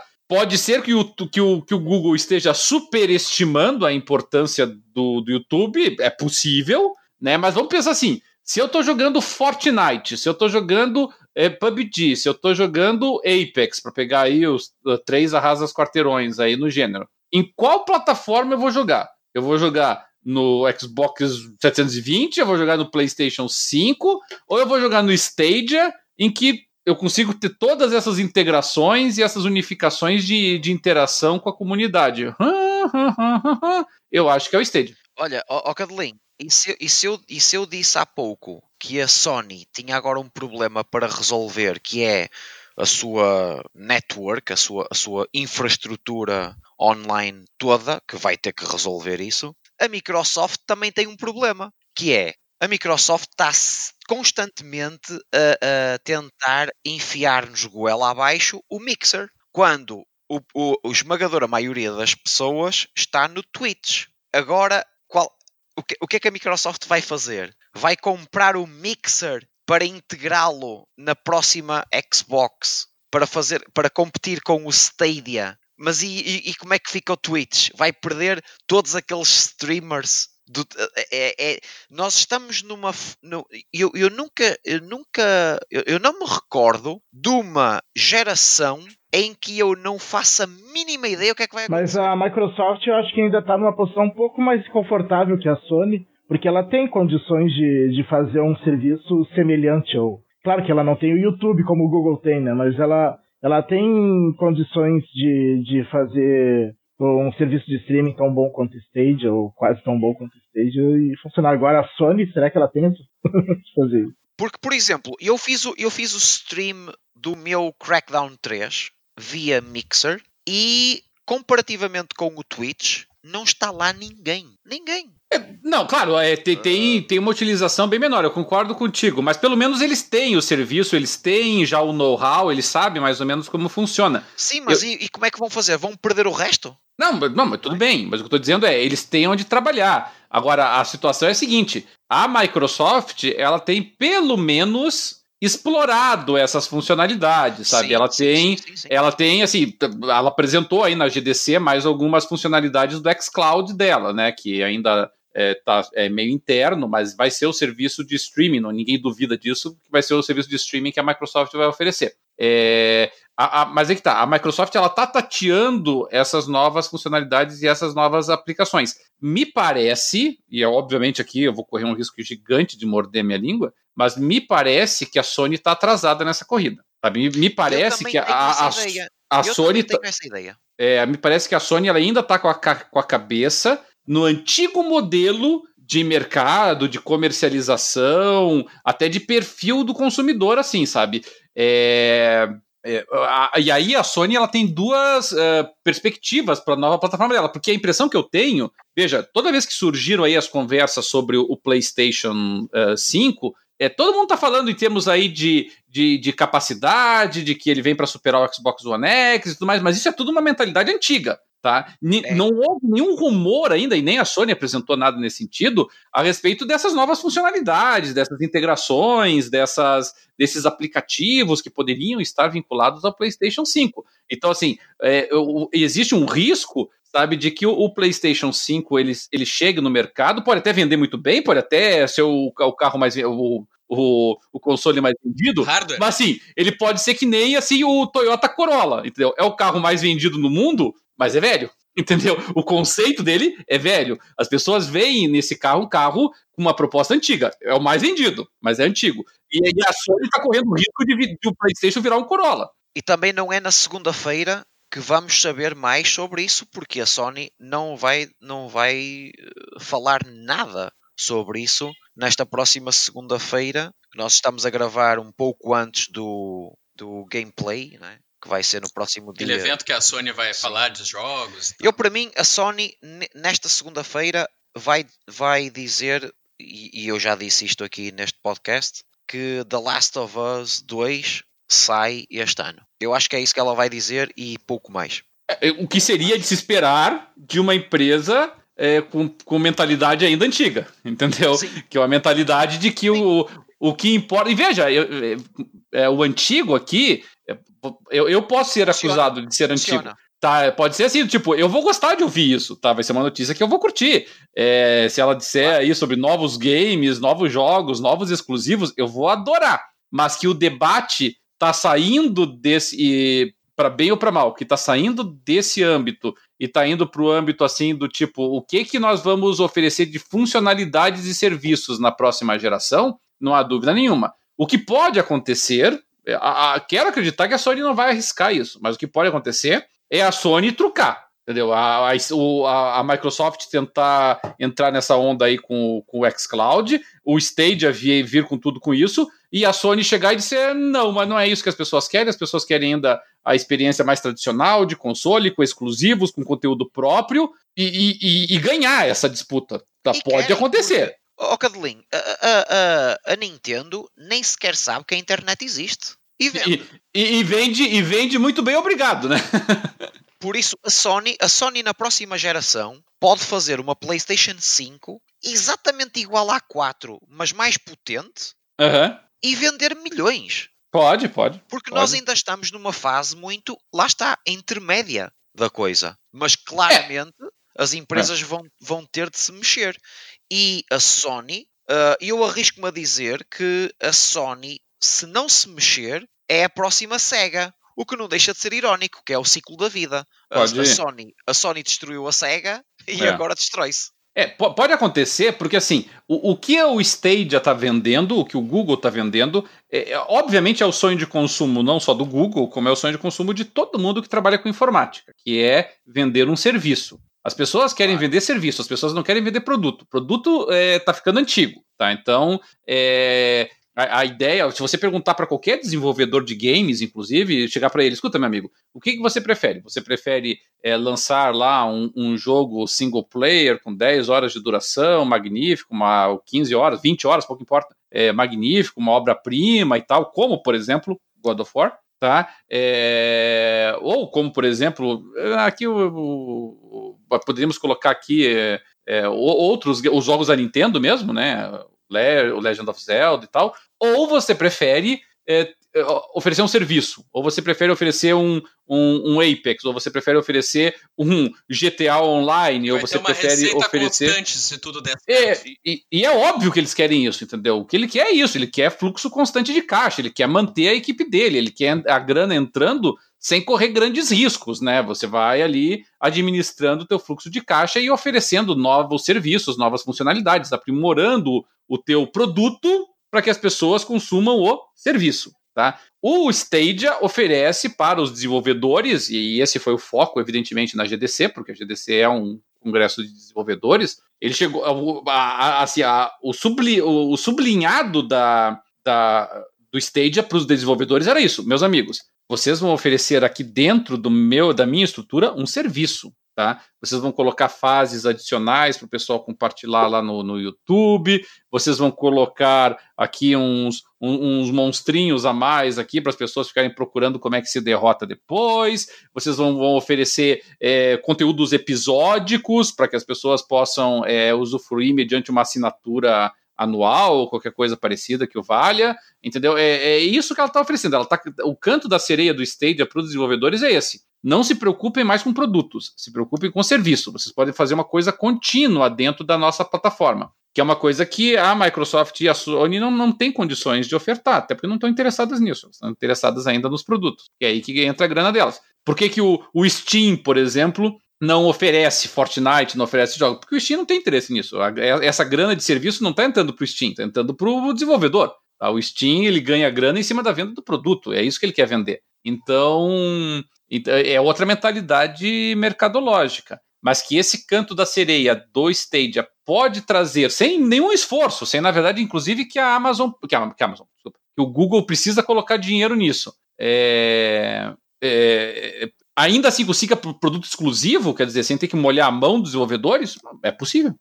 Me diz uma coisa, quando a gente estava falando antes de, de mercado, né? O, qual é o mercado, o tamanho do mercado que o, streaming quer atingir, né? Nós concordamos que eles estão mirando muito mais do que o, os 100 milhões de consoles, né? Que é um público muito maior do que isso. É, eu estava me lembrando que antes da gravação a gente estava comentando sobre aquelas aquela interface que o pessoal da Microsoft mostrou, a interface adaptativa para telas touch e tudo mais, né? E o pessoal falando que ah, eu não gosto de tela touch, eu acho que isso não vai funcionar. Como vocês imaginam um, um serviço como o Stadia fazendo um mega sucesso? É só no computador? Não. Não, na celular, TV. né? E na TV. Para você. Eu acho que mais celular, tá? Mais celular. Uh, a integração, a integração, se melhorarem a integração do YouTube uh, na TV, pode ser um sucesso também na TV. O YouTube ainda não é, sei lá, eu tenho uma TV 4K LG, tem botão direto para Netflix e para Amazon, mas não tem um botão direto para o YouTube, por exemplo. Um, se conseguissem melhorar uh, a rapidez de acesso, digamos assim, do YouTube à TV, eu acho que também pode ser um sucesso na TV, exatamente por, por, por se assemelhar àquilo que nós fazemos hoje com a PlayStation e com a Xbox, que é, é ligá-las à TV. Eu, eu enxergo da forma que o Roberto levantou a questão da importância do, do celular, né, mais até do que o tablet, para que a coisa realmente fique mainstream e, e revolucione o cenário. Né, seria muito importante que, que o celular se tornasse uma plataforma uh, importante para eles. E nesse sentido, eu fico imaginando que as empresas que oferecerem a melhor solução para o celular vão se destacar. Eu acho que a melhor solução vai ser jogar com controle no celular. no touch jamais vai ser solução aceitável para o celular. É que a gente é velho, né, Dart? Não. Mas as pessoas estão jogando Fortnite, que também tem usa um monte de botão. As pessoas estão jogando Fortnite no celular e achando bom. Eu acho inaceitável. Inaceitável. É, é horrível, não tem como jogar. Pois é. Não tem como Mas jogar, olha, tu vai olhar o público que tá jogando, né? O telefone, o telefone tem uma vantagem em, eh, para, para, por exemplo, para, o, para a Google, para o Stadia, fazer stream para o telefone é melhor, porque não há telefone 4K. Ainda. Ainda não existe telefone 4K. Ou seja, a velocidade pode ser menor e então utilizar menos o, o, o serviço, digamos assim.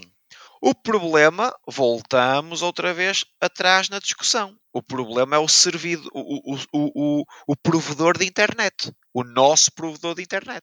Eu acho que para pegar o cara do celular tem que ser muito simples a experiência. Ele tem que pegar, ele tô, pô, vou pegar um trem agora 15 minutos, né? Ah, vou jogar alguma coisinha. Ah, esse jogo aqui eu vou ver se eu avanço um pouquinho. E ele entrar rapidamente no save dele e tal, sem muita enrolação, sem, sem lista de espera para conectar Ah, no é verdade. servidor, entendeu? É verdade, ó Saci. Ah, ainda, ainda pegando naquilo que estás a dizer, eu esqueci-me de uma coisa em relação ao PlayStation Now e, e em relação a essa, essa piada que estás a fazer da fila de espera. Mesmo que não haja fila de espera no PlayStation Now, o jogo demora a carregar via stream entre 1 minuto, que foi a melhor medição que eu tive, a Credo. 1 minuto e 40. Mas isso é, isso é radicalmente diferente, muitíssimo pior do que o Stage oferece. Só para você ter uma ideia, o, o a Digital Foundry ela cronometrou ah, o carregamento da tela do para entrar no jogo do Assassin's Creed Odyssey entre o, o, o Project Stream, né, o, o predecessor do, do Stadia, e o Xbox One X. O Stadia ingressava no jogo oito vezes mais rápido do que o Xbox One X. Sim, porque são tecnologias de armazenamento muito diferentes, né? Pois é. É. Não, isso só mostra como a, como a Sony tá atrasada nisso. Olha, e no PlayStation Now, se não tiveres na fila de espera para jogar Flower, ele demora dois minutos a carregar. Então, Não, pelo amor de Deus. Então, essa Isso é proposta Flower, não, não é vai um- funcionar no celular, entendeu? Então, o cara não vai querer ac- acessar ou pagar a PS Now para jogar pelo celular. Porque no- é, ele precisa da jogada rápida, ele precisa da coisa simples, né? É simples de, de fazer. Então, o Google tem essa vantagem do processador. Por exemplo, o, o da Microsoft, eu não vejo muito milagre, porque eles, eles vão fazer as Blades com o Xbox One S. Eles têm essa vantagem, por exemplo, que eles têm a, a meta de taxa de, de internet que eles estão querendo fazer é um dígito, ou seja, eles vão tentar conseguir fazer uma experiência boa com 9 megabits, tá? Ah, mas é uma experiência com resolução menor e tudo mais. Ah, e essas Blades vão estar usando um, um HD similar ao do Xbox One S? Pode ser que para o celular também não seja o su- o suficiente, entendeu? Então, é, essa questão da agilidade, eu acho que vai pesar muito na escolha do público ali nos anos que estão a vir. Ó, Só para fins de comparação aqui, eu tava vendo o vídeo da Digital Foundry agora aqui. Para você entrar no Assassin's Creed Odyssey no no Stadia demorou 6 segundos. Pois é. E no Xbox One X é, é quase 25. Sim, porque é um HD híbrido, acho, né? Que ele- que Pois tem é, então vocês verem só é, a, a distância né, do, do, do nível de qualidade do streaming que o Stadia está prometendo do que nós temos hoje com o PlayStation Now. E daí, o que, que vai acontecer? Para a Sony competir, ela vai ter que jogar tudo que ela tem fora e fazer outra estrutura? Tem, tem mesmo. Porque ela não consegue migrar gamer tags. A Sony vai ter que fazer uma PlayStation Network toda de novo. Eu, eu, eu, não, eu não trabalho na Sony e o meu conhecimento técnico de redes é zero, mas por aquilo que eu vejo em termos de, de consumidor, de utilizador, eh, eu dá-me a ideia que é, das, é de todas as empresas a que pior preparada está para isto tudo. No entanto, é como o Cadelin diz, a, a- a Sony é uma empresa que faz uma máquina que oferece experiências muito boas single player. Ponto. Por isso, ainda tem tempo para fazer essa reestruturação toda. Agora, dá essa ideia. dá- a ideia de que realmente ela vai ter de deitar tudo por terra e fazer tudo de novo. A Sony e a Nintendo, né? Não, a Nintendo só tem a alternativa de pegar carona com alguém. E hoje se especula que talvez seja a Microsoft. é, eu também acho. Acho que a Sony e a Microsoft vão se juntar e e a, a, a Nintendo e a Microsoft vão se juntar e a Sony vai ficar em apuro, senão. Porque eu acho que nessa próxima geração que tá vindo agora, o ano que vem, ela ainda não sofre tanto com isso. Eu acho que o stage ainda. O, o streaming ainda não vai substituir totalmente as máquinas, mas no futuro eu acho que, substitui. A, a própria Sony, né, Dart? A própria Sony, falando para os seus investidores ano passado, né, ela disse: Olha, gente, ah, a gente sabe que vai ter mais uma geração de consoles. A gente não sabe hoje se depois da próxima vai ter mais uma. E a Sony, se os consoles terminarem, ela, ela tá num apuro bem grande, né? Porque a Sony é sustentada pelo PlayStation. Hoje, sim, é diferente da Microsoft, que o Xbox é apenas um braço, né? A Sony hoje virou. E nem é o principal. Não. O que, que a, a Microsoft fala? Ela, ela não está querendo que o público do console migre para o streaming. Esse não é o discurso da Microsoft. Ela, ela, ela quer levar os jogos para quem hoje não está nos consoles né? E, ou porque não tem acesso, ou por algum, por algum motivo. Então, e por isso ela pretende continuar fornecendo um hardware premium para ligar embaixo da TV, e por isso ela alegou e, e reforçou isso agora durante a GDC, a, a, que não ia botar um mega hardware no streaming, porque o principal mercado que ela quer ganhar é o pessoal que tem o, o mobile. Né, e que não usaria essa imagem de melhor qualidade e ela vai levar os chips melhores para o seu hardware básico que vai ligar, ficar embaixo da TV, pelo menos por mais uma geração, né? Mas eu vejo também que no decorrer da próxima geração que vai haver uma demanda para que os jogos, como é que ela vai rodar os jogos de 2023, né? E numa em blades de Xbox One S? Não, não vai, né? Então, alguma coisa, alguma novidade, ela vai precisar. Diferente do Google, que, que uh, já botou uma instância de poder de nova geração, podendo somar as instâncias para aumentar o poderio. Então, ele teria essa vantagem tecnológica de melhorar, contudo, a que custo? Pode ser que essa, essa é, abordagem tecnológica do Google dê a ele uma lentidão de aumento de mercado, de distribuição mundial, devido ao alto custo envolvido nessa operação, entendeu? E a Microsoft, como alternativa mais barata, mais simples, por exemplo, hoje se estima que o primeiro serviço que nós brasileiros vamos conseguir assinar vai ser o da Microsoft e não das outras. Pois bem, meus amigos, infelizmente é... nós tivemos um problema durante a edição deste programa. O nosso querido Dart, que é o responsável por essa parte, é, teve problemas, pois aparentemente o nosso serviço de podcast decidiu eliminar, como por mágica, os últimos 20 minutos da minha participação no programa. E é justamente aquele momento em que a gente está quase encerrando nas discussões finais e a minha chamada final. Pois bem, vocês estão ouvindo agora então um adendo com a minha voz, apenas para agradecer a vocês e, como sempre, convidá-los a participar do programa. Vocês nos encontram através das mídias sociais, seja no Facebook, através da nossa página no jogandopapo.com.br, também no Twitter, arroba jogandopapo, e também no PXB, a maior comunidade brasileira de Xbox. Em todos esses lugares, vocês podem interagir com a gente, ok? Além do mais, se você deseja um contato mais próximo, por favor, mande-nos um e-mail. O endereço é aquele de sempre que eu já cansei de repetir, o jogandopapo, arroba jogandopapo.com.br. E se você quer estar sempre antenado e receber informação de que o podcast está lá liberado, prontinho, quentinho para ouvir, é só você assinar o nosso podcast através do Spotify, do Deezer ou do seu agregador de podcast predileto, em todos os sistemas operacionais. Tá legal? E é isso aí, minha gente. Estamos encerrando mais uma edição e convidamos vocês a ouvir a nossa próxima edição muito em breve. O Jogando Papo 118 daqui a pouco tá por aí. Tá legal? Um grande abraço a todos vocês e até a próxima.